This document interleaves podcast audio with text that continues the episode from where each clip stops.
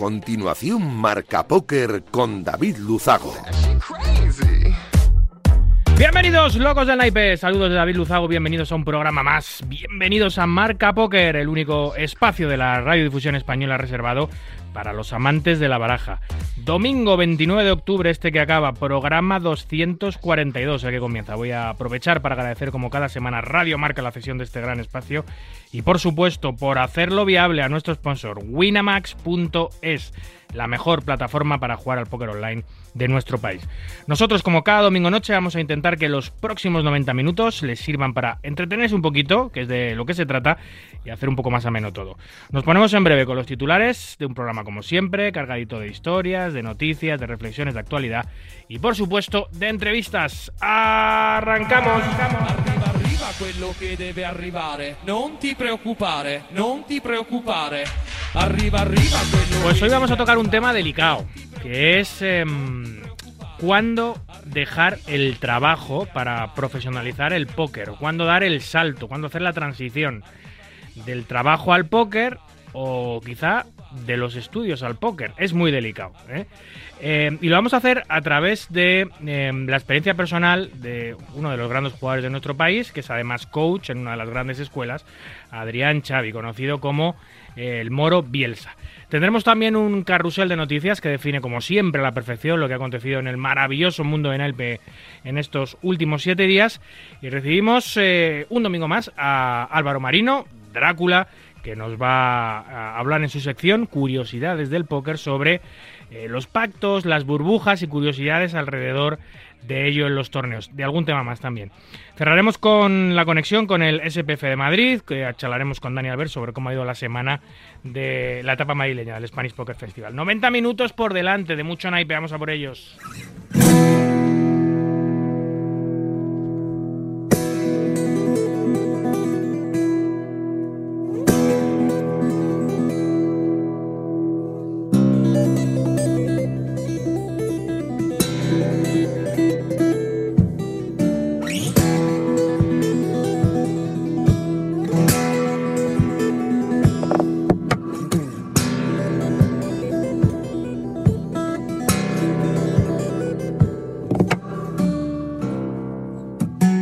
Escuchas Marca Póker, el deporte del naipe en la radio del deporte.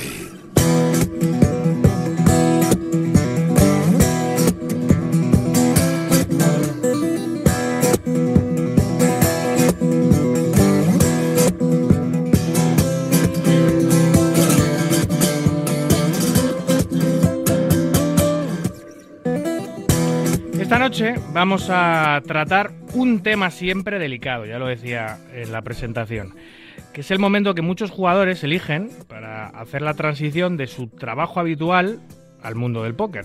Esa complicada decisión de abandonar tu fuente de ingresos para iniciarte en la no tan segura aventura del jugador profesional de póker. ¿eh? Es uno de los momentos clave, sin duda, en la carrera de cualquier jugador. ¿Cuál es el mejor momento? ¿En qué circunstancias? ¿Cuándo no deberíamos? ¿A qué deberíamos aspirar con el cambio? ¿Cuándo abandonar si no nos va bien? ¿Cómo, ¿Cómo comunicarlo familiar y socialmente? Tantas y tantas y tantas preguntas. Bueno, pues esto lo vamos a tratar eh, a partir de la experiencia personal del jugador profesional y coach Adrián Xavi, más conocido como El Moro Bielsa, reconocido jugador de cash y de torneos que hace unos meses hacía en su videoblog, eh, nos dejaba, nos regalaba una importante reflexión sobre este tema. Buenas noches, Adrián. Muy buenas, David, ¿qué tal? Muy buenas, bienvenido, amigo. Muchas gracias. ¿Qué tal estás? ¿Dónde te pillo? Me pillas, me pillas en casa.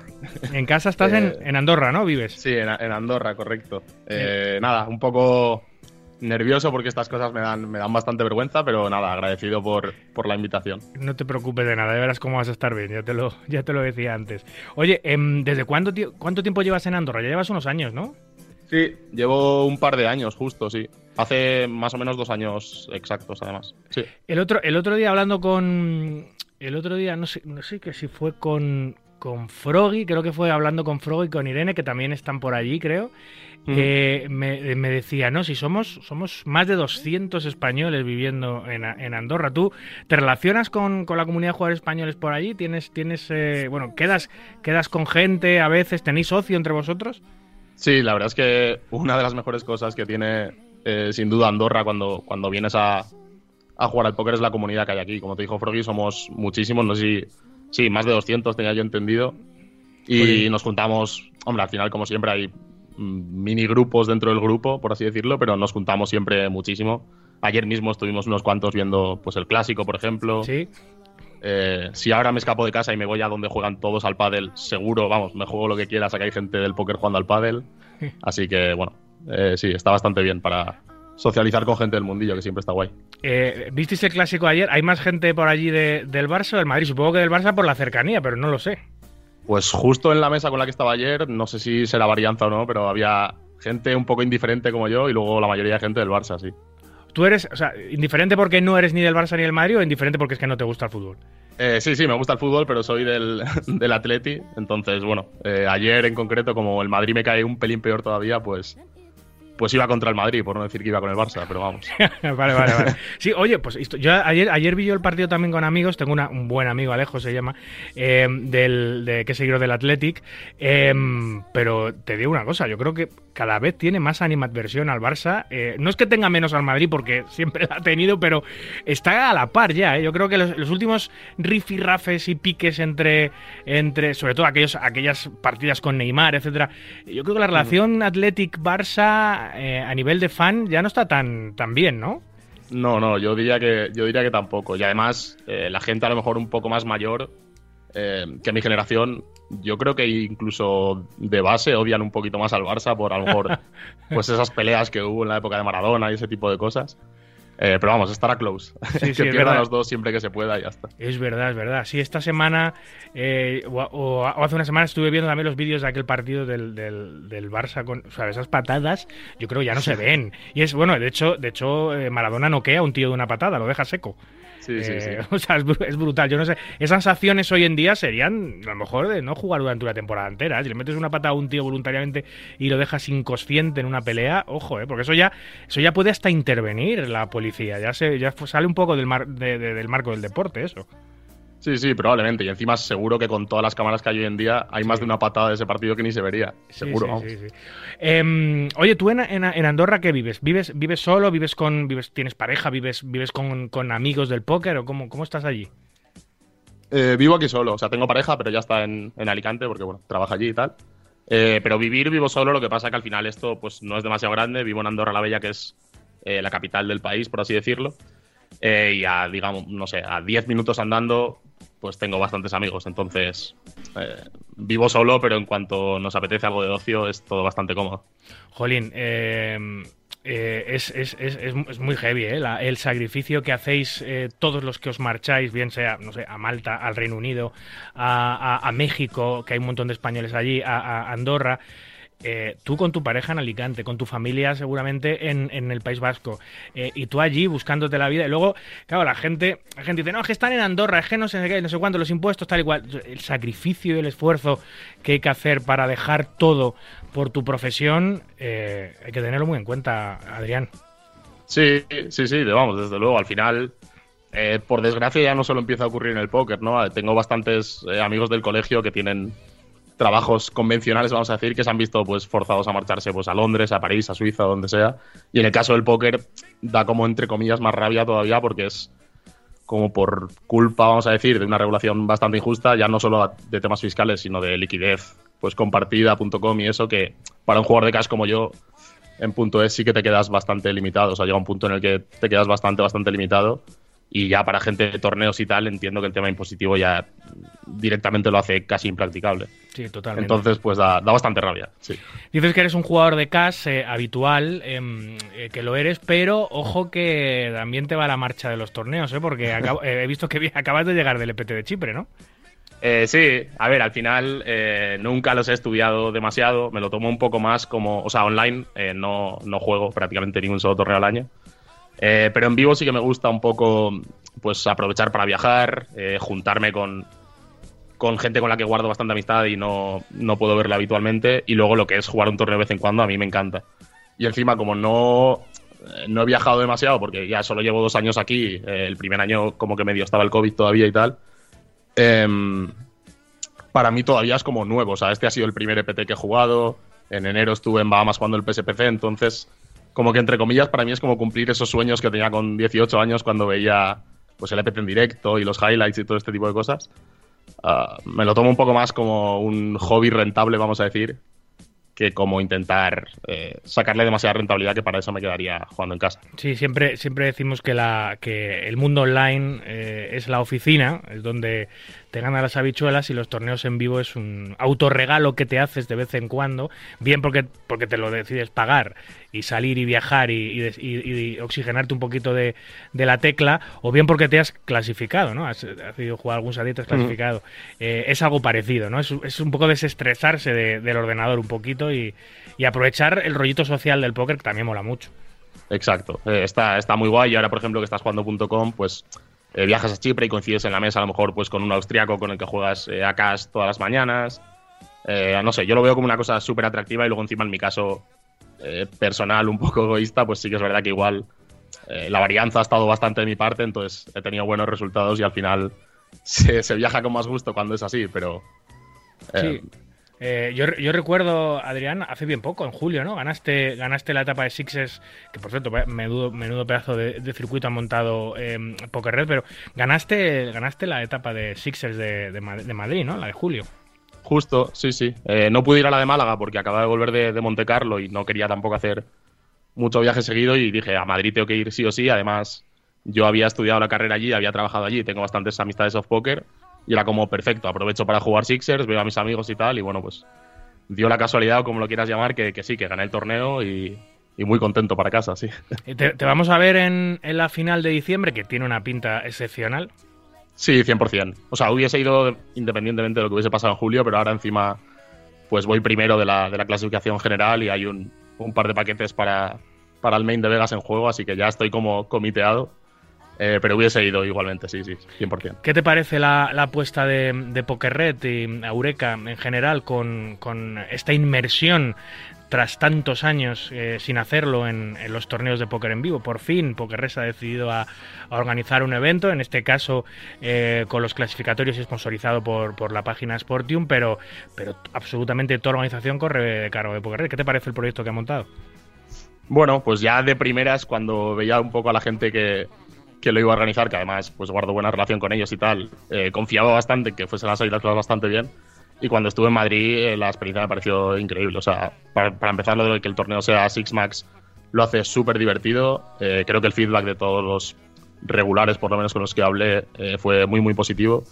Y luego, aunque es cierto que justo era julio, era Madrid, era el fin de semana además que coincidió con las elecciones y demás, que parecía que había bastante jugador profesional, al final, como meten tantos satélites en Sportium, creo que cada día, de hecho, creo que hay, mm. eh, pues había también bastante clasificado por satélite que bajaba bastante el nivel medio de, los jugadores, entonces era como todo, o sea, divertido, eh, bastante rentable y, en mi caso, como te digo, tuve la experiencia encima de, poder jugar los tres días, vivir la mesa final, ese tipo de cosas que normalmente un jugador de CAS no está tan acostumbrado y estuvo, vamos, experiencia de 10. Em, bueno, te puedes imaginar la cantidad de torneos que han pasado por las instalaciones en las que trabajo, que, que, yo he organizado o que, o que he invitado para que vengan, pero te digo una cosa, Sixers em, puede ser de los torneos que más jugadores clasificados online mueve. Ahora mismo, con mucha diferencia sobre el segundo, estamos hablando de que para la final de diciembre Sporting y Poker Red van a llevar eh, clasificados online a 250 jugadores, solo para el main event, luego alguno más para, para el opening, para el high roller, etcétera, etcétera, pero bueno, la labor que están haciendo ambos eh, en este torneo hace que se haya posicionado tan rápido como uno de los torneos referencia del póker nacional, ¿no? Mientras otros torneos con más antigüedad están cojeando un poquito y bajando un poquito sus números y no acaban de encontrar la tecla para, para poder estabilizarse o para o encontrar un sponsor fuerte que les pueda garantizar un número de jugadores determinado, Sixers y Sixers y Pokerret están volando literalmente, Adrián. Sí, sí, ya te digo, o sea, mm, no sé si me esperaba, digamos, un boom tan fuerte así de primeras el primer año, que entiendo que pese a tener el micrófono de Poker Ready y tal, tiene que ser bastante difícil eh, montar un circuito de este Sí, éxito. Eh, pero es que allí la- la- el feedback de cada uno con los que hablé era, era buenísimo. Incluso me acuerdo ya cuando estábamos en, en premios, digamos, la estructura de premios propia, pues eh, a la gente le parecía muy bien, porque en España, pues típicamente quizá otros organizadores optan por igual inflar un poco más el primer, el primer premio y aquí era un poco más parecido a lo que sería un torneo online. O sea, era como que todo bien, era diversión, un torneo bastante bien para el, para el ballín que tiene a nivel de profesionalidad, vamos a decir. Y, o sea, no me sorprende, vaya. Y ya supongo que esto entiendo que una vez eh, el efecto bola de nieve tiene que ser fuerte. Me imagino que pues el año que viene irá más y. Y te lo Si pregunto. siguen así, vamos. Te lo pregunto y algunos se preguntan, ¿por qué le pregunta a este hombre tantas cosas sobre Sixes, Adrián? Bueno, porque Adrián es, es profesor en Educa desde hace, desde hace mucho tiempo dentro de, de la sección o de la división Cash Project, que es la, la, eh, parte de Educa Poker que enseña o te intenta eh, mejorar eh, tus cualidades en, las mesas en las mesas de Cash. Eh, y te quería preguntar por eso, ¿cómo, ¿cuál es tu rol ahora mismo dentro de, de la escuela? ¿Qué estáis haciendo? ¿Qué grupos tenéis? ¿Cómo te puedes apuntar? ¿qué, es, qué es exactamente que, que estás impartiendo? Cuéntame un poquito. Bueno, pues apuntarse. Entiendo que cualquiera que, que entre en educapoker.com eh, simplemente tendrá que crearse una cuenta y, y a partir de ahí apuntarse. Yo en concreto estoy en el área de licenciado que se llama la escuela. Digamos que la escuela va dividido por, por distintos niveles en función de, pues de cuánto tiempo lleves eh, registrado y jugando con cuentas asociadas a la escuela. Eh, y más o menos yo, los alumnos que tenemos en ese nivel, que estoy con Poli Racer, que es otro chico que está aquí en Andorra, somos dos como profesores dentro de Cash de ese nivel, pues juegan entre No Limit 50 y No Limit 200 más o menos, es como eh, lo que más se repite, No Limit 50, 100, 200, con lo cual está bastante guay porque ya es gente que eh, o bien se lo toma de una manera semi-profesional o está en vías de intentar eh, profesionalizar la, la actividad, con lo cual el nivel medio es razonablemente alto, vamos a decir, y al final te motiva un poquito más también como, como profesor cuando pues las dudas que, que te generan los alumnos o las manos que revisas con ellos y tal no son, digamos, de principiantes, por así decirlo. Eh, entonces, nada, eh, llevo eso, un añito y poco y de momento súper, súper contento eh, con, con todo lo que estoy haciendo en Educa, la verdad. Eh, Educa está, ha estado estos años muy, muy especializada en cash. Luego, hace unos años, con el boom, el final de los Hit and Goes y el boom de los spins, pues empezó también con el Spin Project, que es la otra Mm. gran pata de Educa Poker. Pero bueno, la, que la, la- la pata que tenía un poquito más coja, que era la de, multi- la de los torneos multimesa, la de los torneos, eh, pues eh, acaba de hacer un deal eh, que es absolutamente espectacular. Ha cogido, se ha fusionado con, con Billurbi, que, posiblemente sea la escuela del mundo con el claustro más impresionante, porque eh, entre los profesores están números uno de- del mundo en la modalidad, y eso eh, posiblemente, Adrián, haga que ahora mismo Educa Poker sea una de las grandes referencias en la educación de póker del mundo. Claro, es que ahora suena como feo que lo diga yo, pero bajo mi opinión creo que tampoco hay demasiado eh, debate. Al final lo que has dicho que es probablemente la escuela de torneos con un- el mejor claustro del mundo puede sonar a exageración, pero es que probablemente lo sea literalmente. Sí, sí, sí, sí. eh, se ha fusionado con Educa, que es una escuela que lleva eh, muchísimos años, eh, digamos, trabajando de manera muy profesional y en, en una línea muy correcta y además tiene pues una página web bastante potente, ese tipo de cosas, cuando se junta ahora con todo el claustro de BRB y hagan la, pues digamos, el merge este, pues al final va a ser un poco como, como una fusión de Goku y Vegeta casi, ¿no? O sea, un... creo que el producto puede quedar muy, muy, muy chulo y a mí a nivel personal encima, pues eh, egoístamente me viene también que ni pintado porque como dices, de vez en cuando me gusta aparecer por ahí por los torneos y no estaría mal mirarse de vez en cuando algo. Sin duda. Oye, hablando de torneos, ya para terminar esta parte, eh, eh, has comentado que estuviste en Bahamas jugando el PSPC, que es un torneo muy caro, es un torneo de 25.000. No era el primero que jugabas, porque también habías jugado, creo, uno antes en Mónaco en Monte Carlo. ¿Cómo es jugar un, un torneo así? ¿Y, y qué bichos eh, te ponen en la mesa? ¿Es, eh, ¿Tienes que prepararte de una manera especial eh, o simplemente intentas no cometer errores y disfrutarlo? ¿Cómo, ¿Cómo afrontas un torneo de esas características? Bueno, en mi caso sí que era el primero que, que jugaba. Eh, bueno, de hecho, no sé si alguna vez en mi vida jugaré otro torneo de esas, de esas cantidades. Eh, además, pasó algo bastante curioso, que yo la entrada la conseguí en, en octubre del 2020, pero con todo el lío de, de, lo de la pandemia, como que se pospuso hasta enero de este año. Entonces, como que yo he tenido en mi cabeza que iba a jugar ese torneo casi dos años.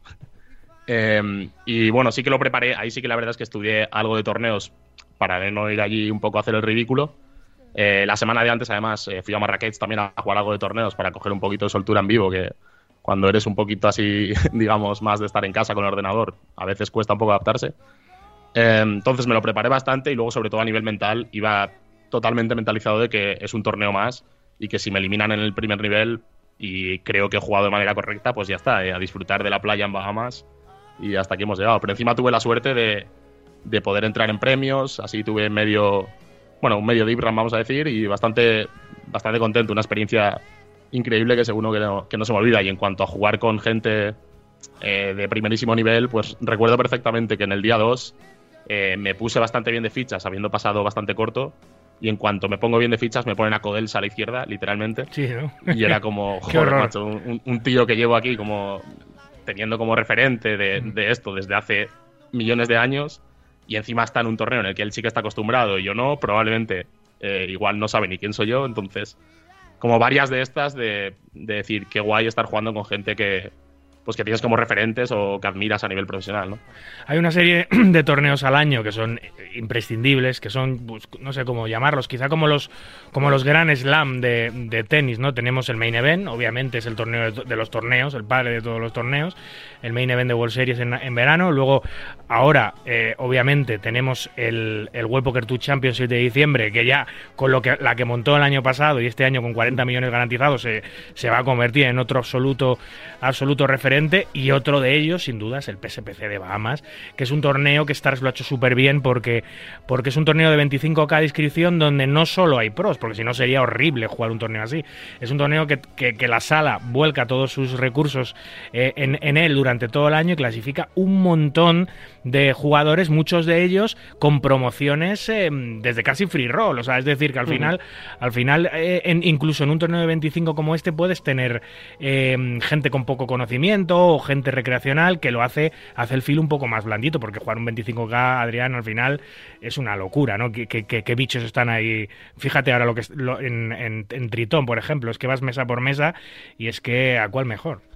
Sí, sí, o sea, tal cual. Además, ya no solo por el, el ballín en este caso, que es eh, mucho más alto de lo que yo estoy acostumbrado a jugar, sino encima en mi caso que es una modalidad pues que no controlo sí, sí. tanto y yo tenía entre comillas un poco el miedo de a ver si voy a llegar a, a una fase muy avanzada y voy a estar aquí teniendo que jugarme un, una cantidad de dinero, una oportunidad única, digamos, eh, y estar cometiendo errores no era algo que, que, me apeteciese demasiado. Pero sí, sí, había un montonazo de gente eh, clasificada a través de distintas promociones que tenía Poker Stars. De hecho, yo creo que justo los españoles, que la mayoría fuimos con una promoción que había para las salas de punto es, éramos un caso un poco atípico, porque sí que es verdad que la mayoría éramos jugadores profesionales.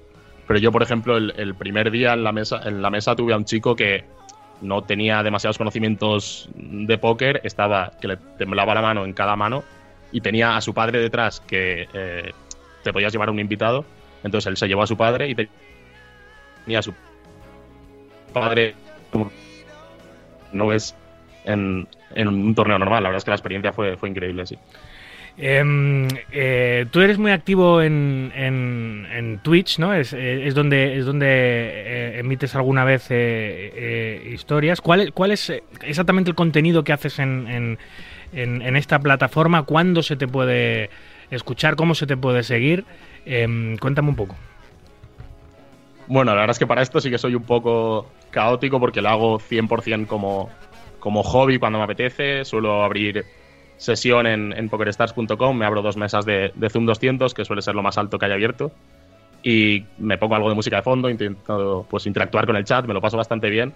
Pero el año pasado la verdad es que lo hice bastante más. Este año estoy llevando horarios bastante más de, de persona normal, vamos a decir, o intento madrugar bastante, con lo cual no me apetece eh, trasnochar tanto y no lo hago tan a menudo. Entonces, bueno, eh, en mi Twitter y demás tienen el, el, enlace al Twitch, pero no me puedo comprometer a, a cuándo se me puede ver porque igual puedo hacerlo el mes que viene ocho veces como ninguna. Entonces, tu Twitter que es arroba el moro Bielsa, ¿no? Tal cual. Eso es. Creo que sí, sí. Eh, o sea, juegas sesiones diurnas. Eh, ¿Cómo es el tráfico? ¿Es, ¿Es, mejor el tráfico si, si, madrugas y juegas por la mañana o, o tal, ¿es mejor el tráfico que, por la tarde-noche o, es, una, es una cuestión tuya de salud? Por, porque eh, sí, al final depende un poco, entiendo, de dónde te estés ubicado estando aquí en Andorra. Para jugar acá es un poco mis niveles, que es pues de 400 a 9000, eh, 100% es más rentable jugar por la noche o tarde-noche hasta la noche, seguro que sería más rentable. Al final lo mío es una cuestión de intentar llevar el estilo de vida que considero que me hace un poco más feliz. Eh, soy consciente que estoy sacrificando algo de, win rate o de dinero al año, pero bueno, eh, al final por el día pues también siento que tengo más energía. Estoy seguro de que lo compenso trabajando alguna hora más al año que no trabajaría si lo hiciese de noche. Y mientras pueda seguir haciendo de mañanas, eh, así seguiré. Pero sería bastante más rentable por la noche, en principio, sí. Hace, hace unos, unos meses hiciste mm, un vídeo en los foros de Educa, eh, bueno, un videoblog, a veces, bueno, pues lo, lo, haces y, en esta ocasión me quedé mucho con la copla y me, pareció muy interesante porque hablabas desde tu, desde tu experiencia personal, que es de lo que vamos a hablar ahora, de, cómo diste el paso para, para anunciar que, o, para cambiar de tu trabajo al mundo profesional o empezar una carrera profesional en el póker. Em, y es, es, un tema, em, es un tema peliagudo, porque muchas personas sin duda lo hacen a escondidas, muchas, y no lo comentan a nadie, muchas personas lo hacen cuando desde luego no lo tienen que hacer, después de haber tenido un único gran pinchazo o después de haber tenido un único gran mes de resultados, eh, dejan todo atrás, dejan estudios, dejan dejan, el trabajo que les está llenando la nevera todos los meses em, y muchas veces eh, eso es una catástrofe, ¿no? acaba mal, acaba, acaba, acaba o en la ruina o acaba volviendo a su trabajo o a lo mejor ni siquiera le readmiten, nos acaba, esas cosas suelen acabar mal. Entonces, em, eh, yo quería hablar de este tema contigo eh, para hablar desde tu experiencia personal, cuándo hacerlo, cómo hacerlo, todas estas cosas que son interesantes para que los que vienen detrás no cometan ese error, porque jugar al póker de manera profesional es una cosa muy seria y es una cosa complicada. Y, sí que tiene un montón de ventajas, em, pero hay que tener un montón de aptitudes y no todo el mundo las tiene. Y una capacidad de sacrificio y muchas cosas que hay que poner en la balanza que mucha gente no las sabe, ¿no? Solo se ve a veces desde fuera la parte bonita de no tener un jefe, la parte bonita de ganar dinero en las mesas haciendo lo que te gusta, pero hay mucho más, Adrián, ¿no? Sí, vamos, 100%. De hecho, bueno, es el típico sesgo un poco de, supervivencia que tiene el, ser humano, ¿no? Que al final se fija siempre en, los casos eh, de éxito, pero por cada malaca no sé cuánta gente pues se habrá quedado por el camino y no, no lo habrá conseguido por ya sea porque no era suficientemente bueno o por cualquier otro factor externo que le haya podido ocurrir eh, por el camino. Pero sí, al final la, la, entrada en este, en este blog surgió porque coincidió en un espacio corto de tiempo que me había contactado distintas personas, como comentándome su situación personal, que cada uno era de su padre y de su madre, y preguntándome a ver qué opinaba yo, y era como, bueno, yo te puedo dar mi opinión eh, personal, pero vale lo mismo que, la de otros. O sea, yo tampoco tengo la verdad absoluta. Em, cada caso hay que mirarlo de manera eh, súper particular, entonces lo que intenté en esa entrada fue aprovechar para contar mi historia, que mucha gente de Educa quizá no la, no la conocía hasta entonces, y de paso, pues eh, comentar cómo me plantearía yo a día de hoy o qué cosas intentaría tener en cuenta con más o menos peso eh, para tomar esta decisión. Vale, eh, entonces vamos por partes. Cuéntame, porfa, em, ¿cómo, ¿cómo, lo hiciste tú? ¿Estabas trabajando en el momento que decides cambiar al póker? ¿Estabas ya ganando de una forma notable, quizá por encima incluso del, reto que te da tu trabajo? ¿Cómo fue ese momento? Sí, bueno, en, mi caso personal yo había pues estudiado una carrera y en cuanto terminé empecé a, trabajar para una multinacional así bastante grande, digamos como el camino enmarcado eh, muy muy estándar. Eh, y ya en el último año sí que noté como bastante desmotivación con ese trabajo en, concreto, eh, por resumirlo así bastante rápido. Y en paralelo a eso, el póker me estaba yendo bastante bien y eso que yo sabía que eh, no era justa mi comparación con los demás en el póker porque yo le dedicaba el poco tiempo que tenía después de estar muchas horas metido en una oficina y no es comparable con estar 24/7 dedicado dedicado al póker. Entonces, en mi situación personal se juntó un poco eso, que como que mi carrera profesional, digamos, que yo tenía en mente en, el mundo laboral tradicional, eh, estaba bastante desmotivado con ella y por otro lado, que el póker me motivaba y honestamente, intentando ser objetivo consideraba que tenía eh, cualidades para que no me fuese mal. Además, tenía la suerte de tener el, pues unos ahorros o una cantidad de dinero que me permitía, digamos, que poder perder dinero y que aquí no pase nada, por así decirlo. Eh, y aún así no me tiré a la piscina porque soy una persona bastante, bastante insegura. Entonces lo que hice fue hablar con, con la empresa en la que estaba y me pedí una excedencia de 5 o 6 meses eh, para probar un poco cómo era, ya no solo qué tal se me daba el póker, que eso al final en 5 meses es bastante difícil de valorar, sino cuánto me gustaba eh, realmente dedicarme al póker como, como profesión, porque al final lo que tú dices parece fácil y muy bonito, pero es muy duro, o sea, estar todos los días estudiando, eh, jugando al póker, soportando malas rachas que igual no te apetece tanto, encender el ordenador, pues ese tipo de cosas, trabajar solo, que en mi caso, por ejemplo, yo siempre había trabajado en una oficina.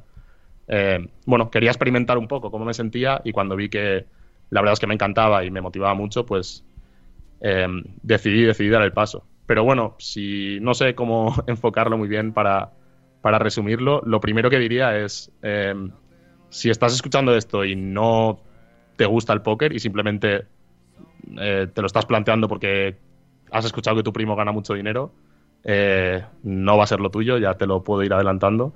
De hecho, escuché el otro día un podcast de, Adri, de Adrián Mateos, que decía que si no te gusta ni lo intentes, y estoy completamente eh, de acuerdo, creo que la mayoría de profesionales, por lo menos que conozco en mi entorno y de podcast y demás que he escuchado, que me suele gustar bastante escucharlos, empezaron el póker de una manera completamente inocente con sus amigos y simplemente pues les gustaba mucho, el hecho de que les gustase mucho hizo que le dedicasen más horas y dedicarle más horas les llevó a empezar a ganar dinero. Entonces como que siempre ha sido de manera muy orgánica.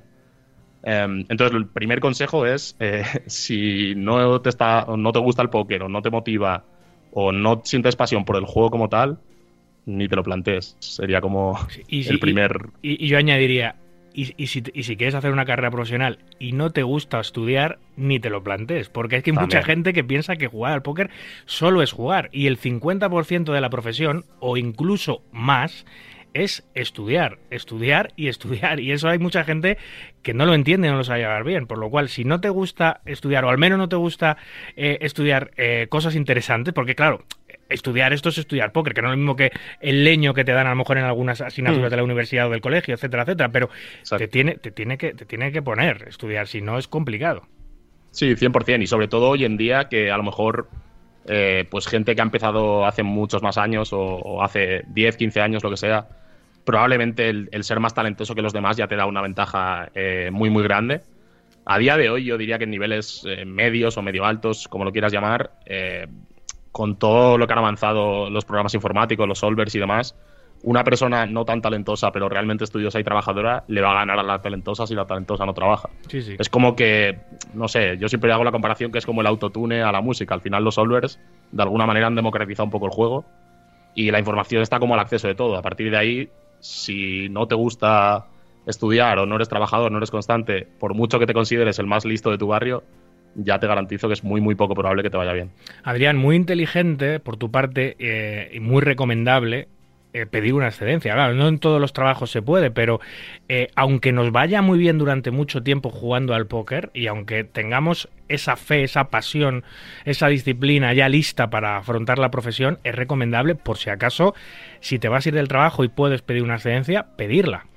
No cuesta, no cuesta nada. 100%, Al final yo lo diría como en, tres partes. Y la primera sería cómo de valioso es aquello que tienes ahora. Es decir, tienes que valorar cuál es el costo de oportunidad que incurres si decides dedicarte al póker, porque no es lo mismo eh, estar estudiando segundo de carrera, que lo puedes dejar, volver en tres años y entre comillas, aquí no ha pasado nada o no ha pasado demasiado, que tener 40 años, llevar muchos años trabajando en una empresa en la que has ascendido hasta tener un puesto de responsabilidad y dejar eso o eh, tener un puesto de funcionario en el que te puedes pedir una excedencia. Entonces, eh, valorar cuánto vale, si se puede decir así, eh, lo que tienes ahora, qué plan de carrera o de futuro tiene eso que estás haciendo ahora, ya que la mayoría de gente que se plantea esto seguro que es gente joven o, o probablemente sea gente joven. Y por último, lo que tú dices, cómo de fácil o de probable es que puedas volver a tu situación de ahora, porque no es lo mismo lo que digo, tener un trabajo a lo mejor no cualificado, que si vuelves en seis años eh, puedes encontrar algo muy similar que estar, eh, pues eso, trabajando a lo mejor en un departamento financiero de una empresa, en una oficina en Madrid, en la que dentro de cinco años, cuando mandes el currículum, igual ni te contestan y van por la generación de cinco años menos que tú. Entonces. Mira, en, el vídeo comentabas em, que uno de los escenarios más difíciles para, decidir dejar el, trabajo es cuando eh, em, estás jugando niveles medios donde las, ganancias eh, que, estás teniendo del póker son muy similares al salario mensual.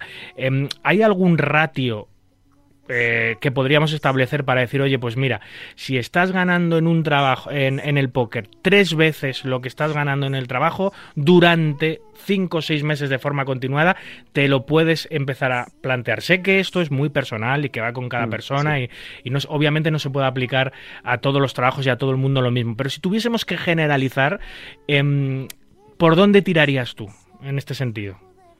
Yo generalizando mucho y cogiéndolo todo muy con pinzas, desde luego me exigiría, si hablamos ya de tema económico y asumiendo que los, las dos carreras te puedan gustar, obviamente si estás eh, sufriendo en tu trabajo o lo que sea, pues ya habría que valorar otras cosas, pero asumiendo que los dos planes de carrera te gustan, eh, intentaría ganar, no me atrevo a decir cuántas veces más en el póker, pero unas cuantas, porque al final eh, es mucho menos estable, nadie te garantiza que de aquí a cinco años eh, todo siga como ahora. Eh, probablemente en tu otro plan de carrera podías eh, crecer. Entonces, no sé si 3, 4, 5 o 2, pero es que 2 seguro que no. no sé, voy a decir de 3 a 5 por decir un número un poco así al azar, pero desde luego ganar razonablemente más o tener el potencial de ganarlo en el corto plazo que en tu trabajo actual. Si ponemos un salario medio en España, eh, podríamos decir, no sé, entre 1.500 y 2.000 euros, vamos a poner 1.500, aunque es un poco más, más bajo que el medio. Estás ganando 1.500 en un trabajo que, sin más, no te disgusta, no estás asqueado, estás tal. Podemos hablar de que por lo menos de forma regular 4 o 5.000 euritos que te diese al mes el póker para plantearte eh, pedir esa excedencia o dejarlo, ¿no? Sí, a mí me parece una cifra eh, razonable porque al final no hay que tener en cuenta que la mayoría, no hay que dejar de tener en cuenta que la mayoría de gente que se plantee esto es probable que esté lejos de su tope, digamos. Que si ahora mismo estás, en el caso de Cash, que es un poco de lo que más entiendo, eh, jugando en un Limit 200 online, que es un stake en el que a lo mejor dedicándote a tiempo completo podría estar ganando en torno a esas cantidades que comentas, em, es probable que tu límite esté bastante más arriba si empiezas a profesionalizar la actividad.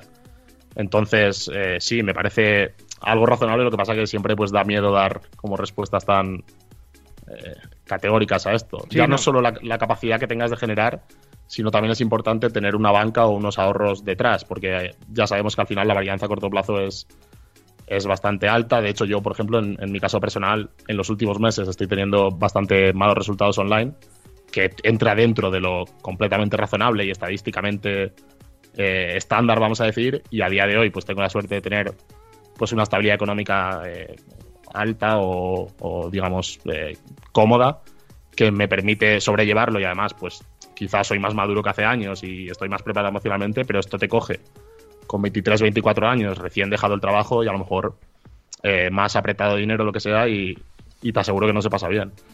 Entonces juntaría las dos cosas, la capacidad de generar y los ahorros que ya puedas llegar a tener. Claro, eh, eh, el tema de la banca es, muy importante porque tú puedes estar ganando em, eh, triple o cuatro veces lo que estás ganando en tu, en tu trabajo en el póker em, durante unos meses, pero claro, necesitas para dejar definitivamente el trabajo, necesitas una banca para establecerte en un nivel que te pueda garantizar, si las cosas salen bien, ganar ese por 3 o por 4.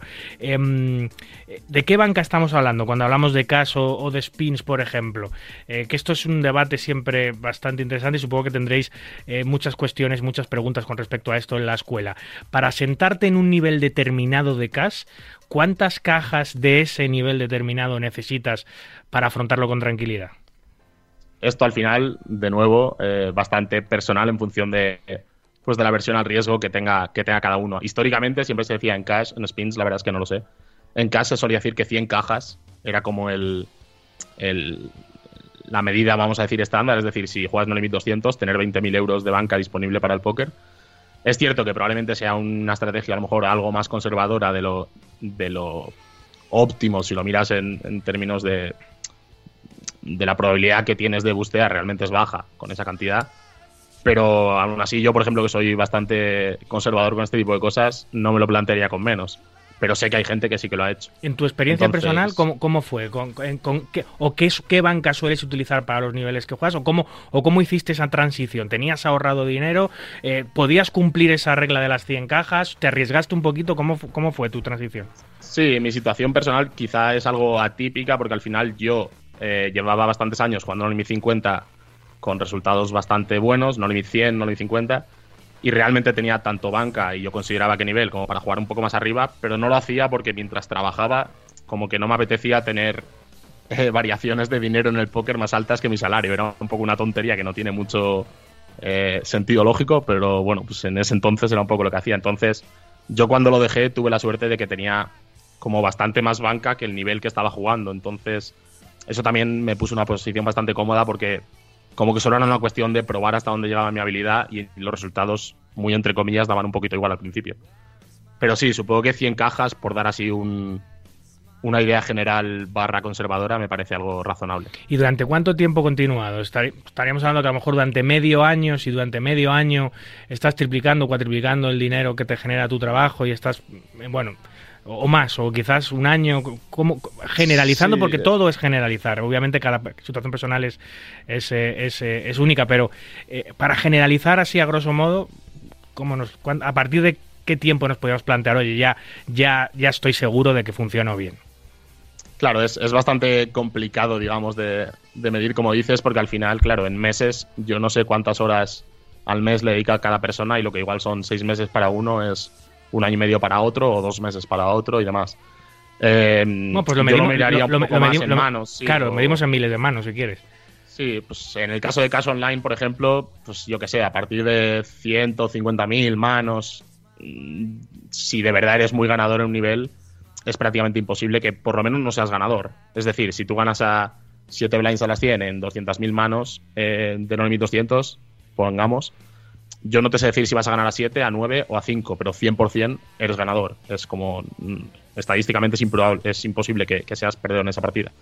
Entonces, es un poco complicado. Lo que pasa es que sí que es verdad que hoy en día, eh, bueno, y en mi caso también existía, eh, es bastante más fácil que hace muchos años porque hay bastante oferta de escuelas. eh, hashtag Educapoker en mi caso personal, por supuesto, eh, pero en el que puedes acudir y seguro que hay gente pues muy experimentada que ya con más datos concretos sobre la mesa te puede pues dar un poco una guía de primero de cómo te ve de nivel para los niveles que pretendes jugar y luego pues eh, te puede dar consejos de a nivel de banca según tu personalidad o ese tipo de, de cosas. Luego hay un tema todavía más peliagudo, porque estamos hablando de dejar el trabajo para ponerse a jugar al póker, pero hay un tema que muchos jugadores eh, lo han hecho, eh, que es el paso de, de los estudios universitarios o de los estudios de cualquier módulo de formación, eh, que hay muchos jugadores que los han dejado por, por, por, por dedicarse al póker. Bueno, el mayor ejemplo que de todo esto es Adrián Mateos, eh, a que por cierto fel- felicitamos eh, por su por su runner-up ayer en, en la Stritón, que se ha llevado 3 millones más, ¿no? Ya para no sé ni cuántos lleva. Pero bueno,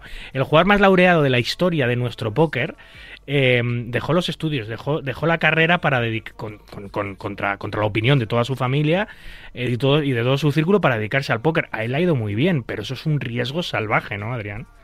Sí, exacto. Bueno, como dato curioso, eh, él iba a mi universidad Ah, sí. y, y Vaya. yo, y yo tengo un año más que él, entonces como que, bueno, él, él no tendrá ni idea, evidentemente, pero coincidimos en aquel tiempo y recuerdo que había gente de mi colegio mayor que sí que iba con él a clase, que nos veían jugar al póker, se acercaban y nos decían, pues un chico de mi clase ha ganado un CNP y cosas así, y era, Cuando empezó, claro. y, y era Adri cuando empezó con 18 años, sí. Qué grande. Eh, pero sí, vaya, es un riesgo, eh, entre comillas, alto, pero como digo, yo a día de hoy, como está a lo mejor eh, el mundo, tomarse un año sabático en la carrera, no sé qué impacto va a tener en tu carrera profesional después. No tiene por qué ser tan, tan elevado. Pero desde luego, si hay eh, eh, 100 Adris que intentan eso, como Adri, igual llega uno. Es decir, eh, es vuelvo un poco a lo mismo. Siempre nos quedamos con el caso de éxito y a lo mejor hay un chico con 19 años que se lo está planteando porque quiere ser el nuevo Adri o nuevo Malaca. Eh, las probabilidades de que lo sea, siento ser así de duro, son bastante, bastante bajas. Obviamente no es imposible, pero Sí, sí. es bastante improbable. cada vez es más difícil. Eh, no, no, no, no es, no, no era tan, no era tan difícil, era complicadísimo, obviamente, pero no tan difícil hace 10 o 12 años llegar a, a quien son hoy los grandes high rollers españoles, pero cada vez es más complicado y cada vez hay menos hueco. El caso es que yo siempre eh, eh, recomiendo eh, a todo el mundo nunca jamás dejar los estudios. Como tú dices, te puedes tomar un año sabático para intentarlo, pero, pero con, con, el pensamiento puesto en si me va muy, muy, muy, muy bien, quizá dejo la carrera aparcada porque me está yendo muy bien esta presión y tal, pero siempre con la mente de volver. Yo creo que la formación académica es muy importante, que se puede compatibilizar también con el juego semiprofesional a medio gas, que lo han hecho muchos jugadores, y que siempre tienes, em, con una licenciatura o con, un, o con una formación, siempre tienes un plan B. Y si algún día te va mal en las mesas, em, bueno, pues puedes volver a lo que eh, estudiaste, puedes reciclarte, puedes intentar meterte en el mercado laboral de lo que habías estudiado. Yo siempre, Adrián, recomiendo no dejar los estudios, pero claro, hay jugadores y jugadores, claro, si tú empiezas a ganar, como Adri, cantidades salvajes eh, todos los meses y, tus, tus victorias se cuentan por millones de euros, es muy complicado, es como un futbolista, es muy complicado ser estudiando, pero no hay futbolistas que acaben carreras prácticamente. Sí, sí, tal cual. Al final, bueno, el caso de Adri igual es como demasiado atípico, ¿no? Porque tener tanto éxito desde el principio no es lo común. Pero sí que conozco bastante gente profesional a día de hoy, eh, igual de 5 pues, o 6 años más jóvenes que yo, lo que sea, que durante la pandemia yo era consciente de que estaban eh, ganando unas cantidades grandes de dinero, vamos a decir, y aún así estaban terminando sus estudios por lo que dices, que si ya estás en tercero de carrera o algo así, el coste que te supone terminarla no es tanto para la potencial recompensa que puedes llegar a tener en un futuro por, tener ese plan B que comentas. Estoy de acuerdo, sí. sí yo, yo, conozco también bastantes jugadores, de hecho algunos en mi, en mi círculo eh, más íntimo, que, mm, que, que eh, ya no hablando de estudios, sino del trabajo, que han, que han conseguido semi-profesionalizar su actividad en el mundo del póker y, le pongo el semi porque tienen otro trabajo y otros ingresos, ¿no? Que nada tienen que ver con el póker. Tengo varios ejemplos que han seguido, que llevan jugando 15, 20 años al póker, al a, a, modalidad casa, tones, lo que sea, mm. y han trabajado y toda la vida llevan haciendo lo mismo. Han mantenido su trabajo, se han organizado familiarmente, socialmente, laboralmente eh, y han compatibilizado su trabajo con el mundo del póker y les ha ido bien, ¿eh? y tienen unos ingresos extra que le da el póker, a veces los ingresos extras son los de su otro eh, trabajo original, pero, pero claro, esto con, con, una carrera como la de Malaca o como la de Adrián es incompatible porque exige, eh, exige un nivel de profesionalización tan brutal como la de un deportista de élite y tener otro trabajo es casi imposible, pero a nivel semiprofesional es posible, ¿no, Adrián, compatibilizarlo? Sí, sí, vamos, 100%. De hecho, en cuanto has empezado a comentarlo, yo me ha venido a la, mente varios eh, alumnos de Educa Poker que sí que tienen en su blog y cuentan que, bueno, es que ellos están muy contentos con su trabajo, les gusta, les apasiona y no quieren dejarlo. Más allá, o sea, como que hay al final mil factores eh, mucho más allá del, dinero que, que entran en juego. Yo, de hecho, probablemente si no hubiese estado tan desmotivado en aquel trabajo en particular y, y hubiese encontrado otro trabajo que me gustase, ni me lo hubiese planteado independientemente del dinero que estuviese ganando con él con el póker. Obviamente entrando en, cantidades razonables. Si ganas millones, pues ya eh, hablamos de otra cosa, ¿no? Pero sí, es que el, póker como hobby, vamos, a mí me parece una pasada. De hecho, cualquiera que se esté planteando esta decisión, 100% le gusta muchísimo el póker y, le apasiona el juego. Y es que hay muy pocos hobbies en el mundo que te, que te vayan a dar una rentabilidad. Es que es de locos. O sea, al final, yo aquí, por ejemplo, en Andorra estoy jugando bastante al tenis este último año y pues nada, cada vez que vas a jugar te tienes que pagar la pista, se te rompe el cordaje, tienes que encordar tú esto, si te gusta el cine, pues tienes que pagar una entrada al cine. En cambio, en el póker estás como cobrando por disfrutar, que es una cosa, eh, bueno, Sí, sí. Bastante única. Como hobby, desde luego, yo siempre lo digo, es un hobby absolutamente único. Todos los hobbies del mundo te cuestan dinero. Y los, los, dos que has nombrado tú son de los más económicos que hay. O sea, ponte a jugar al golf, ponte a hacer parapente, ponte, no sé, a hacer equitación, da igual. Si es que todos los hobbies cuestan pasta porque hay industrias detrás que cobran porque tú disfrutes de eso. Pero el póker, eh, si eres mejor que los demás, ganas dinero. Y eso es, eso es maravilloso. Dándole la vuelta a la tortilla, eh, hablábamos de, del dinero que tienes que generar o cuánto dinero tienes que generar para plantearte dejar el trabajo. Luego está la segunda parte, es cuánto dinero tienes que mm, seguir generando para, no para, para que la cosa no vaya mal. Es decir, eh, ¿a qué deberíamos aspirar con ese cambio? Y cuándo quizás es el momento de decir, lo he intentado, pero no lo he conseguido y vuelvo a mi trabajo. Eh, bueno, al final la opción de volver o no a tu trabajo dependerá de, cómo de fácil lo tengas, que ya lo deberías haber valorado antes de dejarlo. Em, pero sí, eh, al final en el póker la varianza es muy alta, eso ya lo sabemos.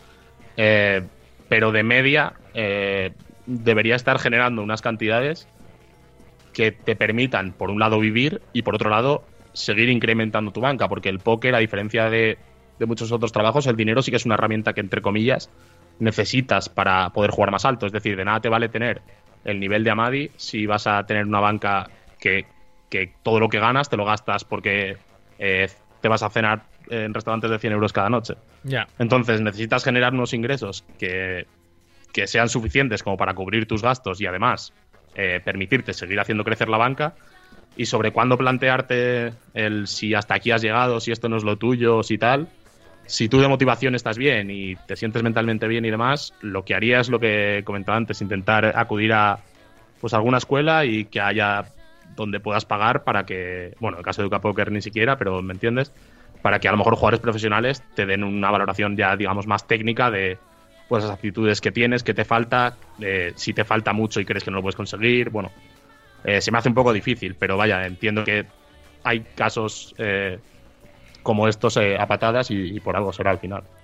Eh, y luego está eh, el tema de, comunicarlo social y familiarmente, que, también es difícil, porque ya eh, no solo es difícil tomar la decisión personal de, de- de- de dejar el trabajo, dejar los estudios para ponerte a jugar profesionalmente, no solo es difícil evaluar eh, el riesgo-beneficio que tiene, eh, sino también luego eh, comunicarlo. Hay mucha gente que sus familias cuando están jugando, multitableando su trabajo normal con el póker, su familia no lo sabe, ni siquiera sus amigos lo saben, pero en el momento ya que tienes que dejas el trabajo, ya no te queda más remedio que comentarlo a tu familia y decirlo, y esto pasa con gente muy joven, ¿no? Que, que todavía sus padres están muy ligados a sus familias y, y hay verdaderos dramas a la hora de...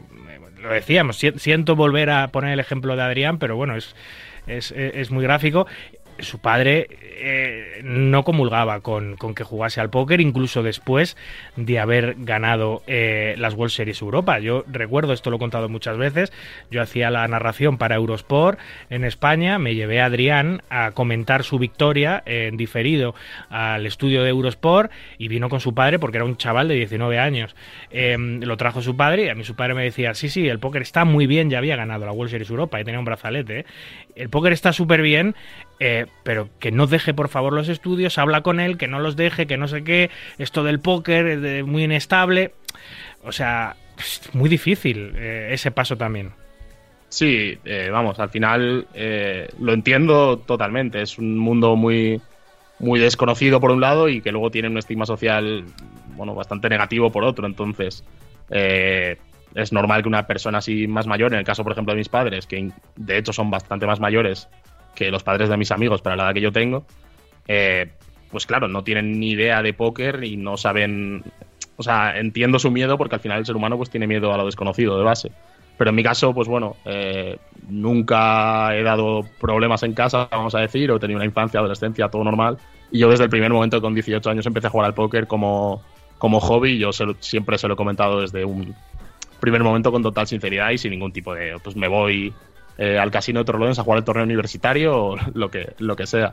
Y entonces, en el momento de dejarlo, sí que es verdad que, bueno, eh, no solo por el miedo al póker o lo inseguro que es o lo inestable o tal, sino porque, pues al final, en el caso concreto de mis padres, pues quizá en su cabeza les hacía ilusión que su hijo, pues, eh, trabaje en el mercado tradicional o yo que sé, vaya en traje a la oficina, ese tipo de cosas que al final que no les culpo lo entiendo, pero sí, desde luego no es fácil y según el entorno que tengas o la suerte que tengas eh, a la hora de que lo entiendan, eh, puede ser una situación complicada. Y ya no solo con la familia, eh, en entornos sociales, o sea, tú eh, te juntas con un grupo de gente de mi edad.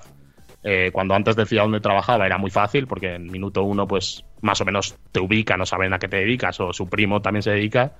En el caso del póker y ahora encima que estoy en Andorra, pues es muy probable que haya gente que se piense que soy millonario cuando no lo soy o gente que se piense que estoy loco cuando tampoco, ¿no? Entonces, bueno, es un poco co- complicado, sí. Sí, hombre, em, no es lo mismo, y tú lo has dicho, no es lo mismo ser una persona como tú, que no has dado problemas familiarmente, que siempre has estado muy centrado, que tus padres si tomas una decisión de ese tipo, pues van a tender más a confiar en ti, a pesar de que tengan las dudas razonables de, de- de que vivas jugándote el dinero, de que vivas jugando al póker.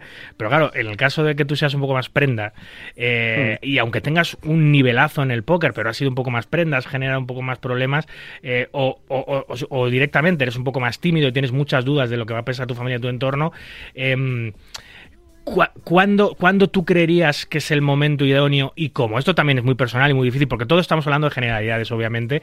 Pero, pero ¿cómo, cómo, cómo, cómo lo harías? Yo, yo, te digo mi, mi, caso personal, ese sí que es atípico de cojones. O sea, porque el mío yo creo que no, le, que no le ha pasado a nadie, a nadie del mundo del póker en España.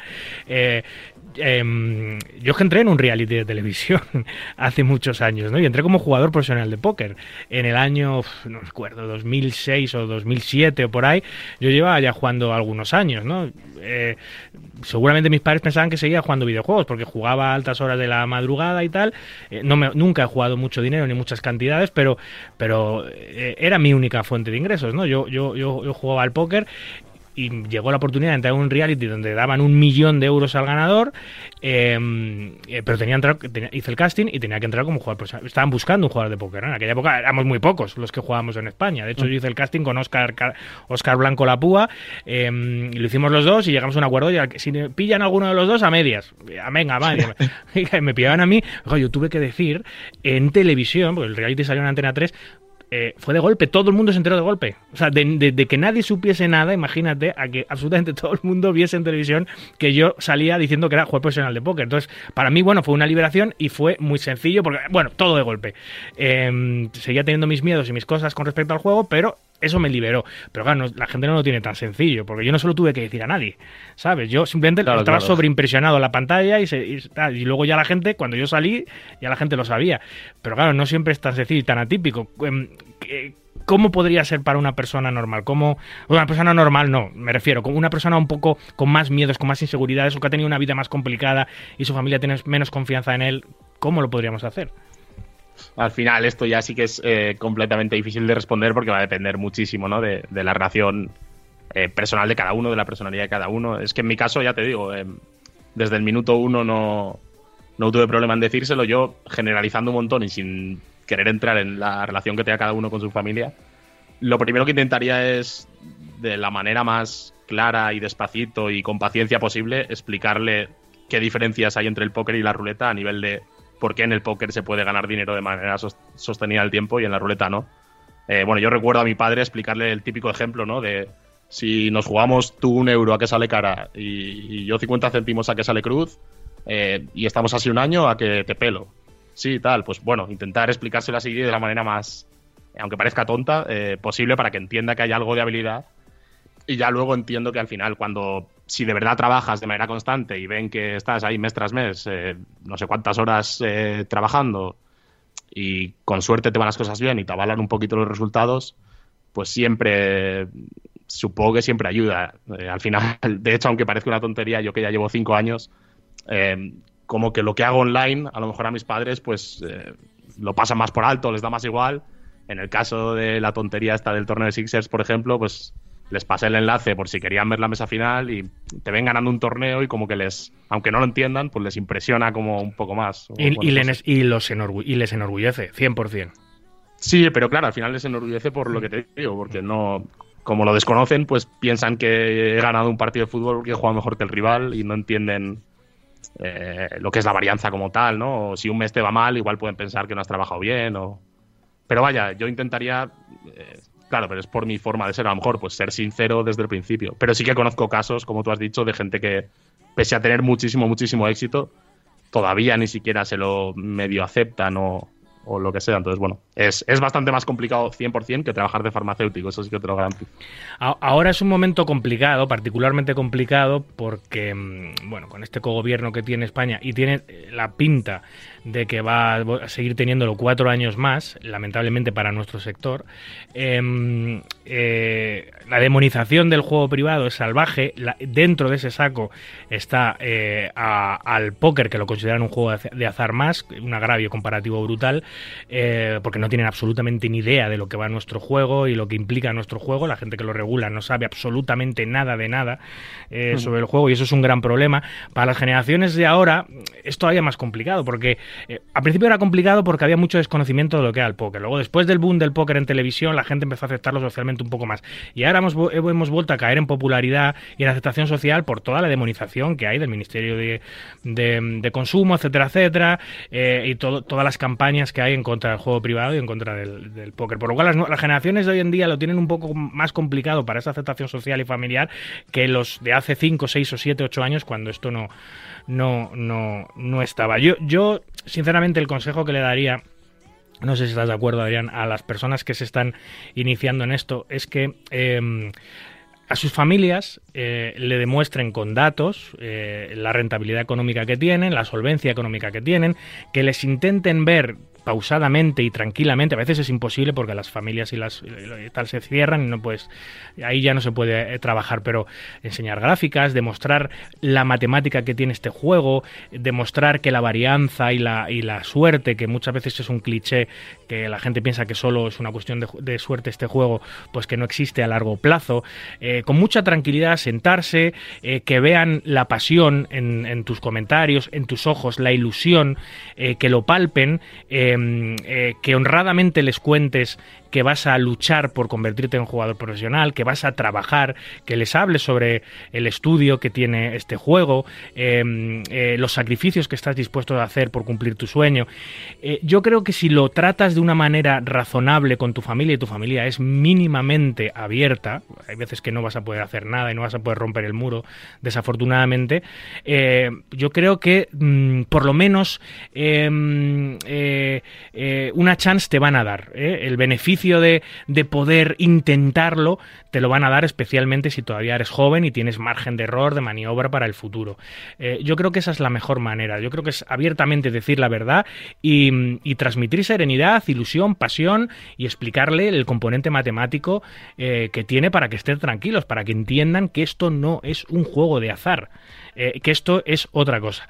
Em, eso, es, eso es el consejo que yo daría a, la gente, pero luego nunca es sencillo. Sí, 100%, vamos. De hecho, es un poco como lo traté de, enfocar yo y luego, como digo, si no funciona, al final los resultados eh, siempre son como una garantía, ¿no? Como ir con, pues con los datos por delante, por así decirlo. Al final, si estás independizado, vives solo, eh, digo yo que en algún momento se preguntarán de dónde saca el dinero el niño o la niña, ¿no? Para, para pagar sus facturas. Pero... Sí, sí, eso pasa a veces, ¿eh? que las familias dicen, pero tú de dónde sacas el dinero, macho, pero si estás trabajando, no sé, en un taller por 1.200 euros y, y, y, tienes un coche que la letra del coche cuesta 800, ¿qué coño estás haciendo? Porque generalmente todas las familias piensan a decir, este tío pasa droga. ¿Sabes? Eso, o sea, y al final no, no paso droga, es que soy mejor que los demás en un juego matemático, mamá, papá, eso es lo que pasa, ¿sabes? En, en fin. Eh, es, un, es, es, un tema, es un tema peleagudo, es un tema complicado, es un tema necesario que tarde o temprano absolutamente todos tenemos que afrontar, unos con más facilidad que otros, y, y, y esta entrevista básicamente va más enfocada a los que tienen un poquito más dificultad de elegir ese momento, porque al que, al que la familia se lo pone más fácil, pues es maravilloso. Eh, si lo entienden y lo respetan, pues es maravilloso, pero a las que no se lo ponen, pues, pues es una china en el camino, eh, es un problema. Y de hecho muchas personas abandonan por el, por el tema social, ¿eh? por el tema familiar. Mucha, hemos hablado mucho de, de, cómo decirlo, pero luego el tema de cómo mantenerlo también es complicado. Es decir, una pareja con la que has empezado la relación que te banca, te entiende que tú te dedicas a esto, pero a los 4 o 5 años deja de entenderlo. Y te pone la tesitura de el póker o yo. Eso yo lo he visto muchas veces también, Adrián. Sí, bueno, al final eh, depende a qué nivel, eh, digamos, quieras llegar eh, pero si quieres llegar a un nivel alto, pues te va a exigir muchísimo tiempo, pero de la misma manera que habrá parejas que si uno decide opositar al Banco de España y está estudiando 12 horas al día, pues quieras o no, tu relación con tu pareja se va a deteriorar, ¿no? Entonces, como que en ese sentido no lo veo tan distinto a cualquier otro trabajo, vamos a llamarlo exigente o ambicioso. Em, pero sí, desde luego, vamos, cuando hablo de cuánto te motiva, cuánto te gusta el póker como trabajo, esto también lo meto en la ecuación. Es decir, cuánto te importa lo que piense tu entorno de ti o cuánto te importa eh, lo que piense eh, el médico cuando te pregunta qué te dedicas o ese tipo de cosas, ¿no? Jolín, pues eh, ha estado muy bien, Adrián. Ha sido una horita de charla súper interesante sobre este siempre eh, tema eh, tan controvertido, tan especial y tan importante para los jugadores de póker. Y te lo agradezco mucho. A ver si podemos hablar un día sobre otros temas también interesantes, Adri. Un placer, David. Muchísimas gracias, como te digo. Y he estado súper a gusto, se me han ido bastante los nervios, así que nada, gracias. Muchas veces. Un abrazo, amigo. Un abrazo.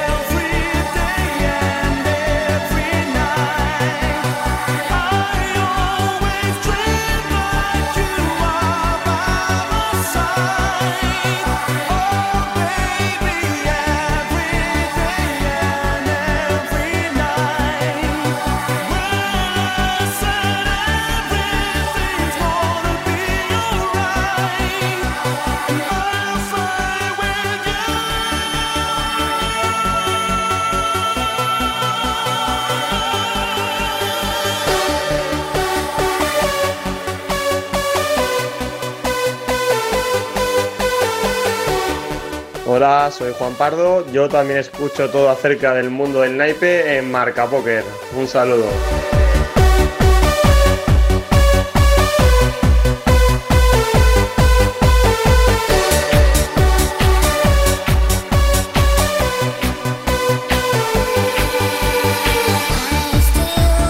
Vamos ya con el carrusel de noticias que define a la perfección lo que ha acontecido en el maravilloso mundo de Naipe en estos últimos siete días y empezamos con los mayores resultados de los jugadores nacionales esta última semana. Lo eclipsa, por supuesto, absolutamente todo un gigantesco Adrián Mateos, que acaba segundo en el main event de las Triton Super High Roller Series de Monte Carlo de 125 mil dólares de entrada, ¿eh? costaba el torneo. Se ha llevado más de 3 millones de dólares tras el pacto en el que está final con el austriaco Matías Sevinger. Un nuevo gigantesco resultado para el jugador más laureado de nuestra historia. Enhorabuena. Por su parte, también hace unos días, bronce, medalla de bronce y 465 mil dólares para el tinerfeño José González en el EPT de Chipre, en el Main Event. El gerundense, gerundense Sergi Reisac, por su parte, también shoutea y se lleva 271 mil dólares por su cuarto puesto en el 10K del EPT High Roller.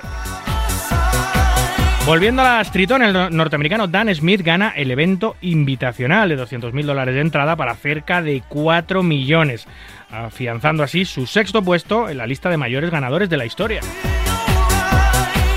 Curiosa historia la del jugador libanés Albert Dager, que se lleva el último torneo de 25.000 dólares del EPT de Chipre para 265.000 dólares de premio, pero perdía antes en una protbet durante el torneo más de la mitad del premio que conseguía al final, y lo perdía frente al jugador ruso Ga Yakobishvili, eh, y es que apostaron varias manos seguidas sobre el color de las cartas que iban a salir en el flop.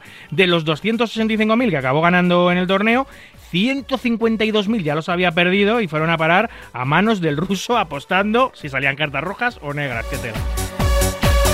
Arrancan las World Series of Poker Europe 2023 en las instalaciones del Casino Kings de Rozbadov en la República Checa. Serán tres semanas de eventos y se repartirán 15 brazaletes con un total de 14 millones garantizados. El main event dará comienzo el 10 de noviembre. Dwight Miley, el ex representante adinerado del exjugador de baloncesto Dennis Rodman y popular gambler de Las Vegas, denuncia a la policía de Las Vegas al casino MGM y lo hace tras perder más de 2 millones de dólares al Blackjack, asegurando que le echaron ketamina en la bebida en una de las salas bis del resort de juego, quedando desorientado tras consumir la bebida. La denuncia afirma que el casino, del que era cliente VIP habitual desde hace 30 años, a pesar de verle en un estado totalmente errático, le continuó facilitando crédito. El Departamento de Policía de Nevada ha iniciado una investigación sobre este caso, aunque por el momento no hay muchos avances. El jugador norteamericano Chance Cornouth asegura que hace 13 años, cuando tenía solo 24, jugó una gigantesca sesión en vivo de 69 horas continuadas de duración, ojo, en la que transformó 5.000 dólares en 517.000 en una partida que era tan buena, tan buena que a pesar de estar completamente derrotado, luchó para no levantarse a base de cafés. Curiosa iniciativa, en las cárceles de Ohio crean una baraja de cartas donde cada naipe es una persona desaparecida en Cleveland, con la edad, fecha de desaparición y la última información de cada caso, y las reparten todas estas barajas entre los reclusos de distintas cárceles de Ohio para que jueguen con ellas y ver si se reconoce, si alguno reconoce a algunas de las personas allí impresas. Según los creadores de la iniciativa, eh, aseguran que todos sabemos que a los reclusos les encanta hablar, por lo que hay esperanza de que mientras jueguen se les despierten recuerdos relacionados con las desapariciones y se puedan generar pistas que ayuden a resolver algunos de estos casos. Fallece a los 91 años de edad Louise Branson, la mujer del malogrado padrino del póker Doyle Branson, solo unos meses después de su propia muerte. Lo ha anunciado la familia en sus redes sociales. Descansen en paz. El jugador y coach de póker de 28 años, Omri Ram, entre los fallecidos del ataque de Hamas en el Festival de Música Tribe Nova de Israel, donde 260 jóvenes fueron asesinados a manos del grupo terrorista. Descansen en paz. La leyenda olímpica de la natación, Michael Phelps, está participando en el Global Poker Celebrity Challenge contra otras celebridades como los jugadores de la NBA Carl Anthony Towns o Paul George o incluso el DJ Khaled. Más deportista, y es que el jugador del PSG, Neymar Jr., reconocido amante de nuestro juego, bueno, ya no está en el PSG, creo, ¿no? Se ha ido, no sé dónde se ha ido ahora. Intenta olvidar su nueva lesión de rodilla jugando póker online y de hecho esta semana ha acabado segundo en el Titans de 5.000 dólares de inscripción para un premio de, 60, de 66.000. Convocada en Barcelona una jornada sobre regulación y publicidad en el juego de apuestas con la participación del director de la Dirección eh, General de Ordenación de Juego, Miquel Arana. El evento que está organizado por la Universidad Miguel Hernández en colaboración con la Agencia de Salud Pública de Barcelona y la Universidad Pompeu Fabra será el próximo 16 de noviembre y se llevará a cabo en el Campus Mar de la Universidad Pompeu Fabra. El grupo Orenes presenta en el Estadio Metropolitano Jazz, la nueva marca de juego online que sustituye a la antigua marca Wanabet y es resultado de la fusión de Recreativos Franco con el grupo Orenes. Su director de operaciones, Pedro Zaplan, asegura que se busca transmitir una imagen fresca, moderna y amigable donde los clientes se sientan parte de una comunidad que ofrece experiencias únicas y emocionantes. Y cerramos con el popular gambler norteamericano Gene Mattress Mac McKinvale, uno de los mayores apostadores del mundo, que pierde, ojo, 50 millones de dólares en una sola apuesta, eh, ya que apostó a favor del equipo de béisbol de los Houston Astros y perdió. El famoso apostador es también popular por anunciar promociones en sus tiendas de muebles en las que devuelve eh, la totalidad del dinero invertido en cualquier mueble si las, eh, de las compras que hagan si él gana sus apuestas. Esta vez tendrán que pagar. Hey, I'm on vacation every single day cause I love my occupation. Hey, hey, hey, I'm on vacation. If you don't like your life, then you should go and change it. Hey, hey, hey, I'm on vacation every single day cause I love my occupation. Hey, hey, hey, I'm on vacation every single day, every, every single day. Every single day, single day. Every single day, every, every single day. Everybody sour like a lemon tree. I'm just smiling down upon my enemies. Do the shit I love it on a daily. Estás escuchando Marca Póker con David Luzago. Pues una de las secciones que más me gusta del programa, cada 6, 8, 10 semanas, dependiendo de las rotaciones y de cuánto contenido tenemos, pues podemos incluir esta fenomenal sección que se llama Curiosidades del Póker, que nos trae desde hace ya varios años eh, nuestro amigo, compañero de batallas y hermano del póker, Álvaro Marino Drácula. Buenas noches, amigo. Muy buenas noches, David. Ya cada vez me llamas eh, cada más tiempo. Eh, sé por qué, porque- hostia, vaya pullita. Cada vez, claro, porque cada vez tengo más contenido y hay menos espacio, pero no me olvido nunca de la sección Curiosidades del Póker, que es una de las más divertidas, sin duda. o sea que Eh, es bu- es buena señal entonces. eh, claro, claro. eh, La sección no va a desaparecer nunca. Es decir, se, se puede diluir, ¿no? Se puede diluir un poco, pero es Bueno. cierto que esta sección es muy interesante. Cuéntame un poco, Álvaro. Me quedo más tranquilo. Bueno, pues nada, ya sabes que últimamente estoy investigando un poquito por las redes a ver si cojo bueno, nuevas ideas Mm. o consejos de jugadores de póker y tal. Pero bueno, el otro día, hace una semana más o menos, amanecimos con una noticia, pues la verdad que muy curiosa, que vimos, no, alguien la retuiteó del mundo del póker, bueno, yo la vi, y resulta que en un torneo de póker un torneo de póker eh, vivo en Las Vegas, en el casino del MGM, eh, el MGM. Eh, resulta que en un torneo los 29 últimos jugadores pactaron y se llevaron todo su dinero y se acabó el torneo en ese momento. Pero esto es una cosa muy inusual. A ver, los pactos existen y siempre han existido, pero generalmente en mesa final y cuando quedan pocos. Pero 29 tíos, poner de acuerdo a 29 tíos eh, para parar el torneo. Bueno, primero que el torneo lo permita, que eso a veces no ocurre. Y segundo, que, que entre los 29 no haya un tío con muchas fichas que diga, yo no pacto ni loco. Los 29 eh, pactaron. Sí, los 29 pactaron. Entonces, bueno, Claro, yo me quedé un poco. yo nunca había visto un pacto de 29 jugadores, jamás. He visto cosas raras. Ya te contaré luego un poquito más adelante, pues incluso un caso mío personal. Pero de 29 jugadores es algo nunca visto. Bueno, en este caso, eh, para que te una idea, 27 jugadores se llevaron 2.241 dólares y los dos jugadores que tenían más stacks eh, se llevaron 3.691. O sea, bueno, esto es una cosa, pues bueno, salió esa noticia, es algo súper, súper excepcional. Entonces, en el mundo del póker, siempre que salen este tipo de noticias, la gente como que un poco toma, lo toma un poco como a, risas, o sea, pero bueno, esta gente, ¿cómo hacen esto? O sea, que hay muchas bromas, muchas historias, ¿no? Se les ridiculiza un poco, se les ridiculiza un poco, sí. Se ridiculiza cuando se hacen estas cosas y no diciendo, pero bueno, aquí, ¿a qué venimos aquí? Que resulta que ahora estos pactos tan brutales, o sea, bueno. Entonces, bueno, aquí la cosa es que pasaron un par de días y yo, claro, indagando un poquito más en la noticia, eh, vi que efectivamente tenía una cierta explicación de esto. No era, no era un torneo al uso como podemos entender todos, jugamos un torneo en vivo, eh, normal y corriente. Esto tenía truco. Tenía algo de truco. Entonces, bueno, eh, lo vamos a explicar. ¿no? La historia es que esto se trataba de un free roll por invitación con 80.000 dólares añadidos. Es decir, pero iba dirigido a todos los jugadores de ese casino, pero a los jugadores de cash. Es decir, era como una especie del rakeback, o sea, el dinero que generas tú a la hora de jugar en un casino. Sí, la comisión que dejas en el casino.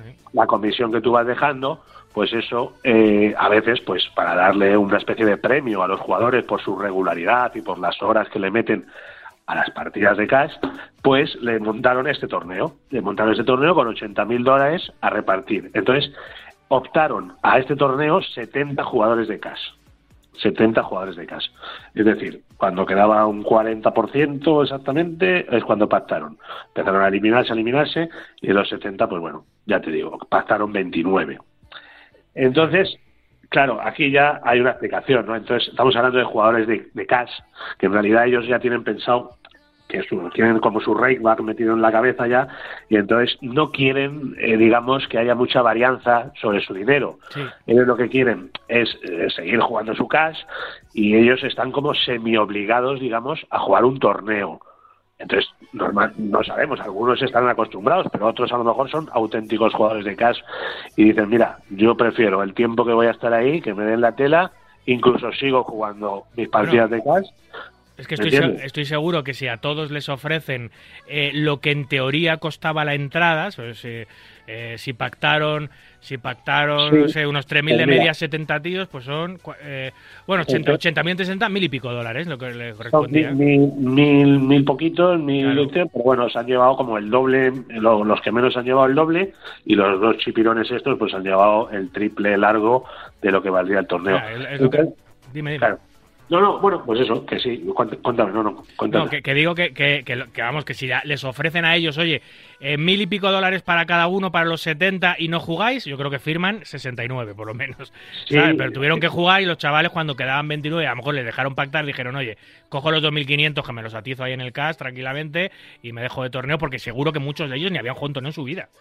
Exacto. Y entonces, incluso, además, tú comentabas antes que lo permita el casino.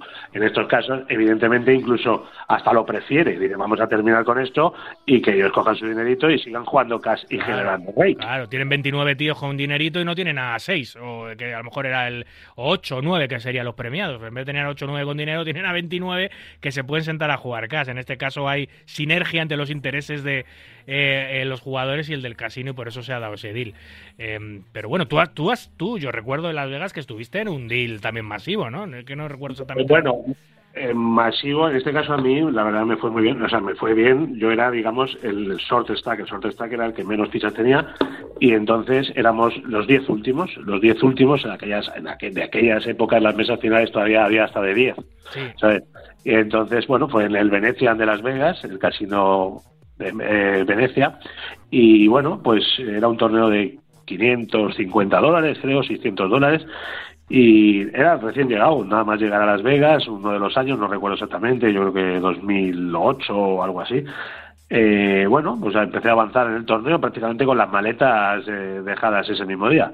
Eh, avancé, avancé, avancé y quedando ya los últimos 10, la mesa final, a mí me correspondían como puesto número 10, 3.200 dólares o algo así. Bueno, Bueno, eh, o sea, me correspondían por no, no, o sea, por, por mi puesto. Si los quedado- garantizados, los Estaba garantizados. garantizado, eso lo tenía garantizado, pero en la mesa final estaban cerca las World Series, que íbamos todos allí, porque bueno, gente de muchos países y tal.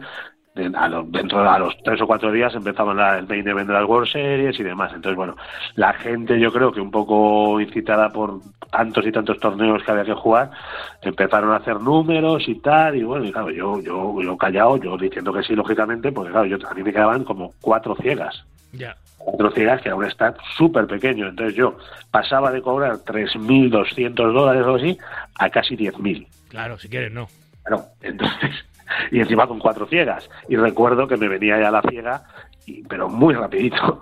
Sí, sí, sí, sí. sí. Había, había que pactar, pero rapidito, sí, sí. Sí, entonces bueno, allí verdaderamente hubo gente, era un torneo bastante bueno. Imagínate el décimo 3000, me parece que los primeros pactaron con unos 50.000, ¿sabes? 50, 47 o 50 y tantos, o sea que era, había bastante premio.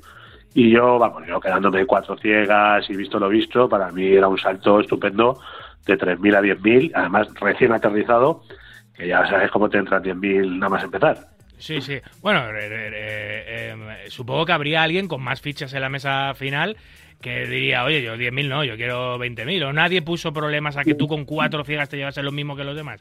Eh, no, no, no, no, yo no me, yo no me llevé lo mismo que los Ah, demás. vale, vale, vale. Bueno, yo me llevé 10.000, yo me llevé 10.000, el siguiente se llevaría 14 o 16. Ah, vale, o sea, fue, fue ICM, fue ICM. Claro, exactamente. Vale, vale, vale, claro, no fue un claro, lógicamente.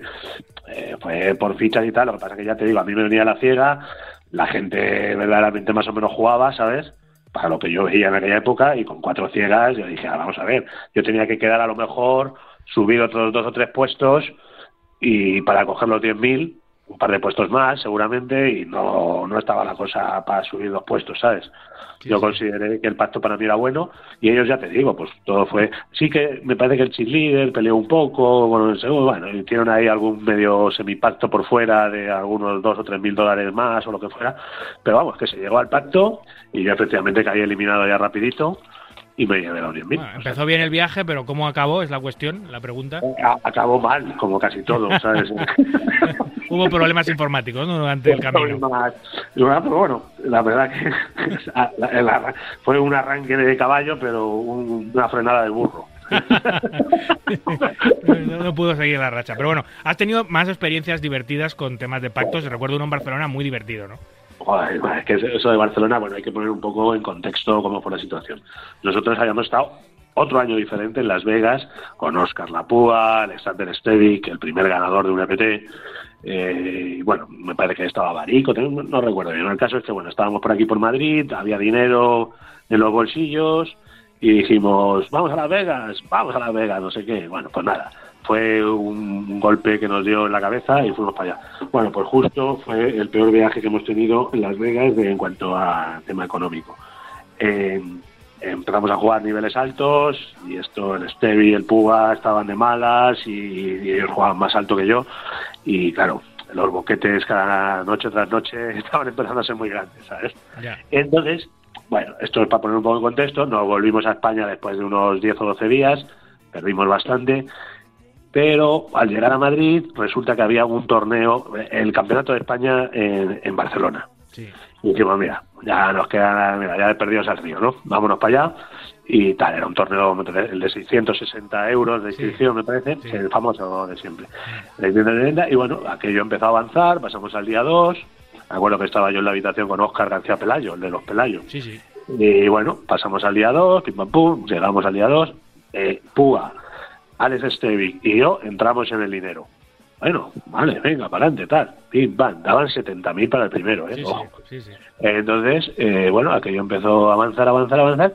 Y cuando quedábamos 17 jugadores, bueno, Púa cayó eliminado pues el 20 o algo así. Cobró lo que fuera, mil y pico, dos mil, y bueno.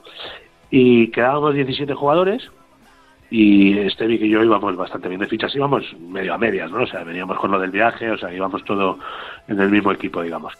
Y, y bueno, empezó la gente a hablar de números, no sé si que estaba todo el mundo Querían muy pactar 17 muñecos en el- 17, 17 jugadores. Recuerdo que la voz cantante la llevaba este jugador eh, Mendicu- Mendicuti, puede Sí, ser, Mendicuti sí, ¿verdad? que luego ha, luego ha salido en, en Masterchef, ha estado en Masterchef. Sí, estuvo en Masterchef. Víctor. Mendicuti, sí. Mendy. Víctor Mendicuti. Mendici, hombre, un mítico, ¿no? Y él en ese momento, pues sí, la verdad que cogió las riendas del tema para hacer un pacto entre 17 jugadores. Qué difícil es. Claro, yo miré, yo- pero bueno, empezaba la gente como a ponerse de acuerdo y es que nos llevábamos como a lo mejor 10 o 11 mil, ¿sabes? Cada uno de los 17, Sí, sí. ¿sabes? Entonces, claro, yo miraba al Stevic, claro, habíamos perdido bastante más de 20 mil allí, ¿sabes? No, una cantidad escandalosa, pero bastante más de 20 mil. Entonces Stevic me dijo, vamos a ver, Raku, esto no, esto no se arregla nada, ¿sabes? O sea, esto aquí hay que ir a la gloria, ¿sabes? Tú vas bien de fichas, estás jugando bien, yo también, eh, estamos finos, parece que han, ha cambiado la racha y eh, de la del este ya sabes cómo es, ¿sabes? Muy de impulsos y de, y de cosas así que él dice que para adelante y para adelante. Y bueno, dijo, bueno, vamos a ver. Y les hizo, fíjate lo que hizo el Stevie, que es muy curioso. Les hizo pasar uno por uno a que le pidieran eh, permiso para hacer el pacto a. Y al final dijo que no, que seguíamos jugando. Pero eso a mí me suena que es el Stevie, es. es- a ver Sí, si- le traigo- al programa, por cierto. Sí, es un figura, es este- Stevie es un, un número, number one. Pero a Sí. mí me suena que Stevie dijo algo así como: Yo, yo estaba, yo, yo no jugué el torneo porque llegué Ah, tarde. estaba. Sí, yo estaba en. Barcelona, estaba allí, pero yo no jugué el torneo porque llegué, llegué como el sábado a última. No, me- no me acuerdo por qué, pero est- estuve allí. Y recuerdo que era algo como: Vale, que Stevie dijo: Venga, vale, pacto, pero eh, se Ah. tienen que poner en fila.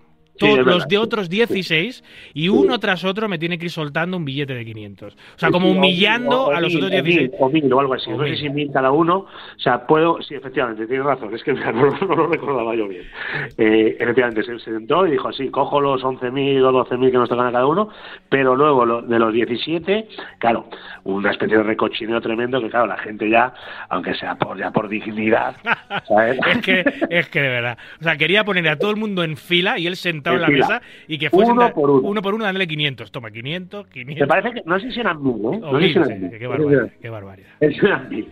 Creo, ahora quiero recordar un poco una nebulosa, hace muchos años, eh, que eran mil, pero bueno, eh, independientemente de la historia, claro, ya la gente se empezó a plantar, incluso hubo, claro, gente muy mosqueada, ¿no? Sí, sí, sí. Claro, eh, pero, claro, se Hubo- no hubo pacto, obviamente, se negaron. Claro, no hubo pacto, claro, la gente ya sí que dijo, mira, por aquí no pasamos. Él ya se opuso en un primer momento al pacto este, tragó con lo otro como para ya decir, mira, si queréis, pero me voy a mofar de todos vosotros uno por uno. Y ya hubo gente que ahí ya no tragaron, claro. Hubo... Claro, claro. bueno, si quieres, te pones a hacer cola para darle dinero a Stavi. A él lo que quería era dinamitar el pacto y como, bueno, todos sabemos cómo es Stavi, si no Sí. acudan a las redes sociales para ver las entrevistas que tiene, que son Ah, eh, total. más bizarras no pueden ser, pues bueno, pues dijo, voy a reventar el pacto pero de una manera graciosa. Eh, eh, y lo reventó, obviamente. Y luego, ¿cómo quedó la cosa? Claro, porque luego, luego Pero- seguisteis pero- jugando los 17. Seguimos jugando, ya esto ya fue a muerte, ya ni se planteó, ya hubo, hubo cierta tensión, ¿no? Por este show del Stevie, bueno, la gente, claro, le veían así, de a este que se cree y tal, pero luego Stevie, todos sabemos que es un pedazo de pan enorme, ¿no? Pero bueno, la verdad que sí que fue como un poco atacado, ¿no? Por hacer una de sus bromitas, pero bueno. Pero Bueno, ganó, ganó el torneo. ¿Cómo, cómo, cómo, cómo acabó el final del torneo? Acabó muy bien, David, acabó muy bien porque eh, pactamos los tres últimos y estaba un chico de Barcelona, yo segundo y Stevie tercero. Así que recuperamos todo lo del viaje de Las Vegas, Qué maravilla. encima nos pusimos eh, por encima a nivel económico de todo el viaje y tal, y bueno, y ahí fuimos a la habitación del hotel a celebrarlo con todos los billetes famosos de 500, en aquella época sí daban de 500, y lo pasamos una noche estupenda. arreglar en Barcelona lo que habíais estropeado en, en Las Vegas. ¿eh? Y el Puga también daría saltos de alegría, ¿no? El hombre. Hombre, el Púa, bueno, estaba un poquito, le dio la tontería del bajón ese porque le eliminaron, pero ya se puso, en cuanto entramos en mesa final ahí en primera línea, porque me acuerdo que había una especie de escenario y se podía todo el mundo ahí sentar, y él, pues nada, pues, joder, pues encantado de la vida, imagínate. Bueno, ya estaban cerrando el casino, porque ya al final ya no jugamos, el chico y yo ya solo jugamos por el trofeo. Ya. Y ya nos decían, venga, señores, no sé qué. Digo, oiga, por favor, que estamos jugando aquí por, ¿sabes? Bueno, aunque sea Por la foto, por la foto. Esta foto, campeonato de España, quieras que no. Al final el chaval me ganó como siete u ocho líneas seguidos, yendo como por debajo. Pero bueno, ya el dinero estaba repartido, así que me dio un poquito igual. Sí, sí. Y el chico ganó y bueno, nos llevamos un buen dinero. Oye, al final íbamos a hablar de la burbuja, pero de la burbuja hemos hablado poco. Hemos hablado sobre todo de pactos, ¿eh? Ya, es que bueno, eh, enlazando con este tema y un poco el tema de los pactos, pues se viene siempre a la mente, a la mente ¿no? Un poco el pactar en el momento de la burbuja, muchas Sí, veces en los torneos, ¿no? Que bueno, que hay mucha controversia con eso, ¿no? Porque bueno, la burbuja, para explicarlo un poco, es cuando, eh, digamos que en un torneo cobran 20 jugadores y quedan 21. Entonces en ese momento, eh, eh, digamos que estamos en la burbuja. Entonces va a haber El, un el jugador... primero que no cobra. O sea, el, eh, eh, el- el primero que no cobra, o, sea, o el último. primero que no cobra, eh, eh, el último eliminado antes de, antes de los que empiezan a cobrar. Ese es el puesto más desagradecido de los torneos, la burbuja. Claro, es el que has estado durante más tiempo y menos te has llevado, porque Sí. te has llevado cero. Sí. Entonces, ¿qué pasa? Hay, hay un, bueno, pues un tema que siempre se dice, bueno, la, la burbuja, eh, ¿estás de acuerdo con pactar y que se lleve algo de dinero el que quede el 21? ¿Esto qué pasa? Esto es, esto es muy sencillo, en realidad.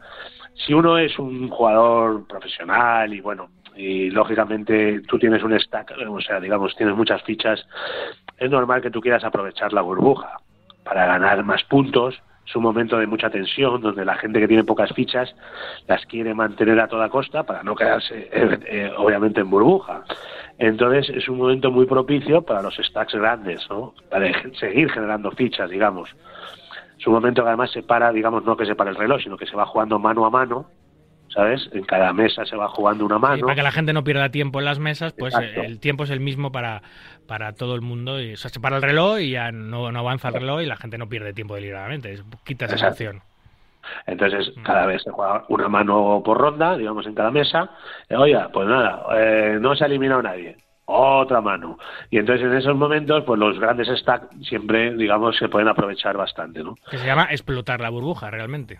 Sí, el famoso explotar de la burbuja. Entonces, bueno, vamos a ver, hay gente, hay gente para todo. El problema de estas cosas es que a veces es, como a veces se dice que hacer en voz alta, y esto es un pacto que se hace, digamos, a nivel público, pues puede haber gente que verdaderamente se sienta un poco presionada. Eh, hay gente que diga, bueno, macho, yo estoy aquí con fichas, pero realmente te, te peten ahí 14 tíos y a decirte, oye, pero bueno, venga, hay gente que a lo mejor no está acostumbrada y no sabe desenvolverse en esas situaciones, yo qué sé, porque hay gente un poco más tímida o menos desenvuelta o más influenciable o lo que sea. Entonces, eh, ¿sabes? Eh, es una situación un poquito tensa en esos momentos. Sí.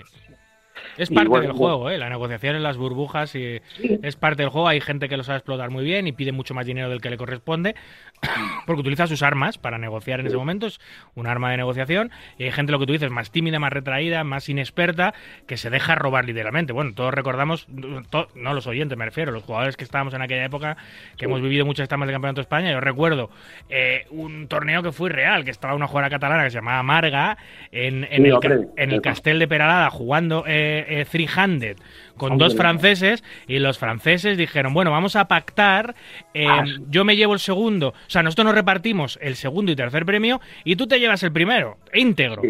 O sea, esas cosas, fíjate la inexperiencia de los jugadores, les regalaron el primer premio sin necesidad de jugar y ellos se repartieron el segundo tercero, o sea, hasta ese punto hay pactos malos. Sí, no me acordaba, no me acordaba. Fue, bueno, fue tremendo, era increíble. Sí, sí. Además, eso fue- es verdad, es verdad. La amarga, joder, ¿qué habrá sido ella? Sí. Bueno, pues, pues nada, pues es lo que, lo que hablamos. Eh, esa presión eh, que siente esta gente, claro, pues si dijéramos, vamos a ver, vamos a votar todos con un papelito a nivel oculto. Evidentemente, los grandes estados dirían que no y se seguiría jugando. Esto es así. Sí. Esto es así, es la realidad. Yo no sé si te has encontrado con situaciones delicadas tú en, en Gran Vía, en el casino de Gran Vía, David. Sí, muchas veces, claro. Muchas veces eh, mm, eh, situaciones muy delicadas porque los, en los pactos mm, tú tienes que... Es, es- es una parte más del juego, no Sí. puedes recurrir a terceras personas que no estén en... O sea, tienes que hacerlo tú solo. Ni te puede aconsejar otro jugador de la mesa, ni te pueden aconsejar del rail, ni puedes coger el teléfono en ese momento, que algunos casinos lo permiten, eh, que eh, puedas llamar a alguien, oye, ¿qué hago, qué no hago? Ni puedes coger el teléfono para hablar con la persona quizás que te ha bancado el torneo, no. Es una es una fase más del juego, los pactos. Y tienes que jugarlo tú, en soledad. Y tienes que, que tienes que negociarlo tú. Eh, puede que aceptes los números que te da la dirección del torneo, que tiene una maquinita que te saca matemáticamente lo que le corresponde a cada uno en el pacto. eh, y, si, y, y puedes optar la baza de intentar pedir más, intentar apretar por experiencia, por lo que sea, o, o, o todo lo contrario. Puedes ceder parte de tu premio porque ya estás cansado, porque quieres, quieres irte a casa, porque te sientes inferior o por lo que sea. O sea, al final es una negociación eh, muy interesante que los jugadores expertos sacan mucha ventaja. Hay, verdaderas, hay, ver- hay verdaderos dramas. Y yo, como director de torneo, que he sido muchos años, he visto verdaderas, verdaderos robos de Uy. jugadores profesionales a recreacionales, pero claro, tú no puedes decir nada, no puedes decirle al tío, oye, te estás robando, tío. Si es que al final estáis pactando, estáis dejando un dinero por fuera y si ganas te llevas muchísimo menos o, o incluso ga- ganando, este tío ganando se lleva más que el primer premio. Y te, y te, y te está y te, y te, y te- y te- te está engañando, pero claro, tú es una parte más del juego, le está faroleando y le está saliendo bien. es- digamos que es una, una partida dentro de la otra partida. Claro, claro. Y tú como, tú como director a la persona débil no la puedes defender, ni la- no la puedes... Porque es una parte más del juego. No puedes decir, "Oye, te estás robando, tienes que quedarte callado, flipar en colores con lo que estás viendo, que me ha pasado muchas veces, y luego directamente decirle al profesional, eres un cabrito, y felicitarle, decirle, oye, chapo, tu forma de negociar, y al otro tío decirle, mira, te te han- yo creo que, es que el pacto es muy negativo, intenta aprender estas cosas para la próxima vez no te la hagan otra vez, pero ¿qué vas a Ya. hacer? Esto es así, macho. Ya, bueno, mira, eh, curiosamente en el main event de este año, en el main event, en, en la burbuja auténtica, eh, había en una mesa, por lo que fuera, eh, bueno, estaban la gente con bastantes fichas y tal, lo, se hizo eco Poker Red, los amigos de Poker Red, eh, eh, eh, tuvieron, vamos, era mano a mano, en el main event estamos hablando del campeonato del mundo, donde el primer el premio que vas a cobrar ya si ganas van a ser unos 15 mil dólares, entonces es una burbuja bastante fuerte. Sí. Y sobre todo cobrar en el main event, ¿no? Que es una cosa muy, pues bueno, pues muy jugosa, ¿no? A todos los niveles. Entonces, eh, bueno, había un jugador que le tocaba la ciega grande, ya tenía que poner 15.000 eh, puntos de ciega grande, que era todo lo que le quedaba. Y por lo que fuera, tenían- hicieron cierta amistad en la mesa o se llevaban muy bien y tal, y toda la mesa foldeó hasta incluso la ciega pequeña para que ese hombre tuviera una vuelta más y de hecho entró en premios. Eso no está permitido, por cierto. Eso se llama ¿Está collusion. permitido? Pues entonces, lo sí, pues entonces eso está, está puesto ahí en el... Sí, sí, no está- eh, se, se llama collusion, lo que pasa que creo, o sea, el ejemplo que estás contando me suena de que el tipo, el tipo es- em, escribió esa noche, porque el, el torneo acabó en burbuja, al día siguiente volvían, o quedaban unos cuantos, y el tipo Sí. creo que escribió una nota a cada uno de la mesa diciéndole, por favor, no me robéis la ciega, que tengo muchos gastos, que no sé qué, que es mi primera experiencia, le rogó literalmente tal. No, pues ese también jugó dentro de la partida. Claro, claro, jugó, pero que pero claro, tú no puedes no puedes foldear una buena mano porque alguien te lo pida, eso es, eso es- va contra las reglas. Lo que pasa Ya. que claro, en una sola mano tú no puedes, el director de torneos tiene la autoridad y la potestad de levantar las cartas cuando cree que se están infringiendo las reglas. Entonces, ese director podía haber dicho, podía haber levantado las cartas de los ocho otros jugadores y decir, oye tío, tú tienes as J en posición medias, con este stack o as dama es absolutamente obligatorio que abras, no puedes foldear, ¿sabes? O, o, o más claro, la ciega pequeña y el botón, si tienen una mano razonable, está- bueno, estás obligado a abrir. Eso lo puede hacer un director, pero claro, como todo es tan rápido, pues seguramente se les escapó, pero eso no, es, eso no, eso no está bien. Eh, entiendo que ese jugador quiera entrar en el dinero y que sea importante para él, pero la mesa no puede foldear en bloque por, por beneficiarle, porque al final están, eh, están perjudicando a alguien de otra mesa, que al final va a haber una burbuja, alguien no va a cobrar. Es ¿Sabes? cierto. Sí, sí, sí. sí. Entonces, es, la historia es Claro. bonita, es entrañable, pero es ilegal. bueno, pues sí, esto, bueno, lo que te quiero decir es que yo que sé, o sea, también para estar en la burbuja, pues yo que sé, pierde un poco la esencia de lo que es ese momento de burbuja también, Sí, ¿no? sí. Que también hay que saber eh, uno que quiera saber lo que es el póker también y cómo jugar los torneos, también tiene que enfrentarse a esa situación, tanto estando con fichas como sin fichas. O sea, es, es interesante aprender de, de esos momentos, ¿sabes? Total. No siempre cortarlos de raíz. Eso al final te puede generar mucho más dinero que esos 300, 400, 500 euros que te puedas llevar por esa operación, sino por el aprendizaje para larga, a, a largo plazo, seguro que te va a ser mucho más beneficioso, ¿sabes? Porque al final, hombre, otra cosa, vamos a ver, Adrián ayer pactó el heads up de la Tritón, Eh, pero claro, es que ese pacto eh, son 600.000, es un pacto que solo el pacto ya te puede cambiar la vida a cualquiera de nosotros. Sí, sí, total. Vaya, ya ves. Ya ves, No es lo 600 mismo. mil dólares de diferencia. Ya ves. Entonces, claro, es que eso es otro nivel y entonces no podemos fijarnos en eso, porque eso es otro mundo. Evidentemente, ahí sí que los pactos pueden tener todo el sentido del mundo, porque es que 600.000 de diferencia es lo que si nos toca la lotería ahora en Navidad a cada uno y nos cambia la vida. Sí, sí, total. Eh, hay, que, hay que aprender a jugar, a jugar las burbujas, Claro, a explotarlas. claro. Es una herramienta muy valiosa para los jugadores de torneos. Y además que no solo hay una burbuja, hay una burbuja muy grande, que es la que, la que pasas de no cobrar a cobrar, a entrar en el dinero, a recuperar la inversión del dinero, incluso sacar beneficio.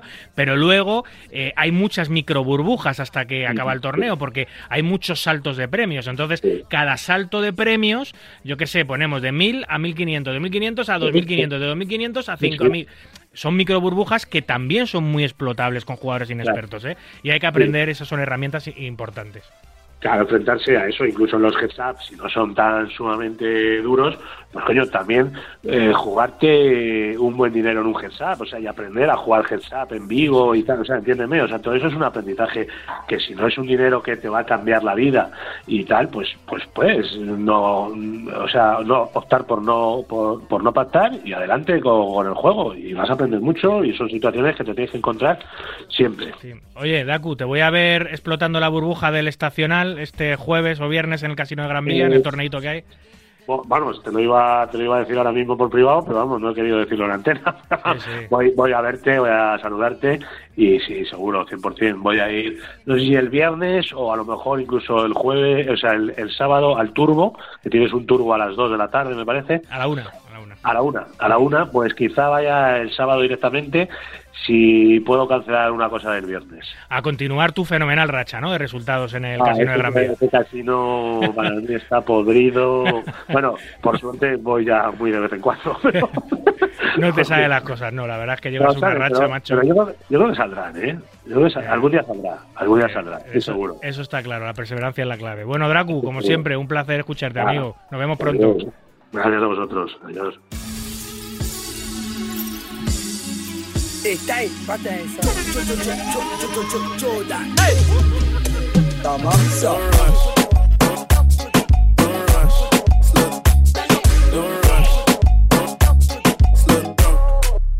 Tirar la lista.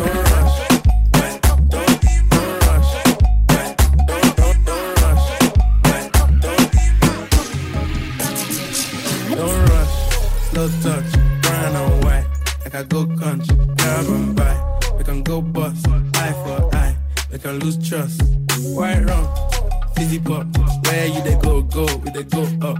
Catch my vibe. Escuchas Marca Póker, el deporte rey de diamante. Pues como hacemos todos los domingos, rápido repaso a los mejores torneos dentro de nuestras fronteras. Y el mejor, el, el que, el, que lo abarca prácticamente todo esta semana, ha sido el Spanish Poker Festival de Madrid, que ha tenido, eso sí, la mala fortuna, siempre eh, es mala suerte coincidir con el clásico, con el Madrid-Barça, es mala suerte coincidir con la selección española o con partidos así, porque ya los jugadores de póker son muy de fútbol también y ese reduce los fields. Pero a pesar de eso, grandes números los que ha tenido la etapa madrileña del SPF. Buenas noches, Dani. Hola David, ¿qué tal? Buenas noches. ¿Qué tal? ¿Cómo han ido las cosas? Pues muy bien, muy bien, la verdad. Estamos muy, muy, muy contentos ya que hemos superado cada uno de todos los torneos que tenemos respecto a la etapa que tuvimos aquí en junio. Así que muy contentos. Oye, pues, pues muy bien, ¿no? A pesar de, digo, de tener el clásico, que es que levantar un clásico es difícil, ¿eh? Sí, pues te voy a contar una anécdota. Yo hace dos semanas, yo soy un poquito off fútbol, cuando me enteré del clásico digo, guau, la- pero mi cabeza pensaba que era aquí en Madrid. Y luego a los tres días me dijeron, no, no, no, que es en el Camp Nou. Y dije, bueno, lo hemos salvado.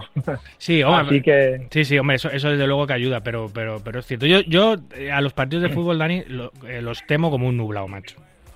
sí, sí, sí. A ver, y además también un horario muy raro, ¿no? A las 4 de la tarde, que si, si te cae a la hora de la cena, pues bueno, siempre puedes, eh, bueno, ya tú sabes, pues puedes acoplar un poquito y tal, pero justo al inicio de un día 2. Pero bien, bien. Al final parece ser que no, no ha afectado. Bueno, el high roller eh, brutal, ¿no? Más de 80 entradas. Sí, 84 creo que fueron. Jolín. Entonces, la verdad es que sí, sí, muy bien, muy bien. Todos los números súper bien. Eh, ¿Quién lo ganó, por cierto, high roller? Pues del high roller me vas a pillar en fuera de juego. Estaban Ton- Tony Kilin, Berto Vision y el otro chico que ahora mismo no recuerdo cómo se llama, que fue, fue el ganador. sí. Ah, Dila, Dila 3 hubo, hicieron deal. Hicieron, hicieron ICM deal y dejaron 10% para el ganador. ¿Y el main qué tal? Pues del main 366 registros, ahora mismo estamos en burbuja de mesa final. Eh, todos jugadores de la, de la zona de aquí de Madrid. eh, la verdad es que no son, no son de los típicos asiduos que pro- programa tras programa nombramos. eh, y eso, ahora están eh, 10 left y hay 20.000 euros para, para el primero. Joder, muy bien. Pues eh, por 12. cu- eh, ¿Cuánto costaba el main? ¿Tre- ¿250 o 300? 3, 3. Tres, porque este año el, el Bahín es distinto, es cierto, que el año, que Sí, el, sí. que el año anterior. Eh, ¿Qué más cositas? ¿Cómo habéis estado en Madrid? ¿Cómo os han tratado? Bien, como siempre, es un placer siempre venir a Madrid. Al final, eh, sabes que, que va a ser un gran evento solo con, con decir la palabra Madrid, ¿no? Así que, que estamos muy contentos eh, también del trato que hemos tenido aquí en Casino Hora Madrid y Torrelodones. Oye, cada vez queda menos tiempo para que se acabe el SPF 2023, ¿no? Sí, esta es la última parada que tenemos aquí en España y solo nos queda la gran final. Eh, estrenamos destino, Bratislava, Banco Casino. Tenemos muchísimas ganas, ganas de ir a, a Bratislava y también, bueno, más o menos estaremos eh, hablando de un grupo de unos 200, 250 españoles. O sea que, pues- que vamos con todo. Sí, sí, pero a tope. ¿Qué fechas son, Dani? Pues 11 de diciembre, 18 de diciembre. Pues mira, eh, viene perfecto para jugarse el Sixers en Madrid, del 5 al 11 en Gran Vía, y coger el avión desde Madrid a, a, ¿a dónde es el vuelo? Que es, que es directo, a eh, Praga, ¿es, no? Madrid-Praga. Eh, no, no, Ma- Madrid-Viena. Madrid-Viena, perdón. Madrid-Viena y, y- y de allí a, que está muy cerquita, a, a Bratislava, que es una ciudad eh, pequeñita pero súper bonita y, acogedora y que recomienda a todo el mundo que vaya allí a jugar al póker porque están haciendo las cosas muy bien. Sí, además eh, recordamos que Banco Casino está en el centro de, de Bratislava, con lo cual está todo muy a mano. Y, y no serían los primeros que harían eso. ¿eh? Hay mucha gente que ya nos han dicho que terminan eh, Sixers en Gran Vía y el, y el lunes están volando hacia, hacia Viena. ¿Qué Bain tiene la final? 300 con 300.000 garantizados. Vaya, mil entraditas garantizadas prácticamente. Muy bien, muy bien. Pues eh, yo, yo ya sabes que muchas veces te digo, a ver si voy, y luego nunca aparezco, aparezco muy poco, pero mola, ¿eh? porque yo además el 11 también quedo liberado eh, eh, y diciembre ya no hay más eventos, más que los diarios. O sea, no descarto, Dani, aparecer por Bratislava, que es un sitio que me gusta mucho. es, ba- es barato viajar, es barato dormir y encima si los torneos son buenos, ¿por qué más queremos?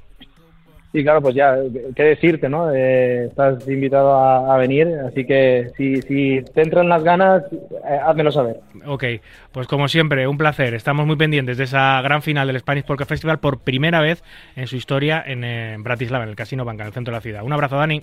Un abrazo, David, y muchas gracias, como siempre, por dejarnos eh, expresarnos aquí en tu programa. Muchas veces. Saludo. Saludos.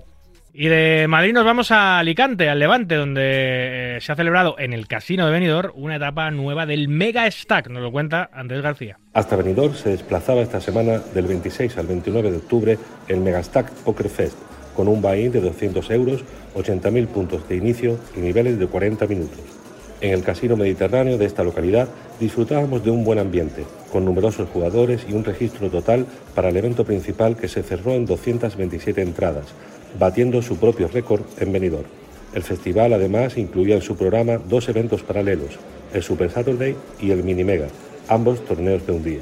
El Megastack repartió 23 premios con 9.000 euros y el trofeo para el ganador de esta parada. La próxima cita del Megastack Poker Fest se celebrará en San Roque, Cádiz, en su casino Admiral, del 8 al 10 de diciembre. Buenas noches.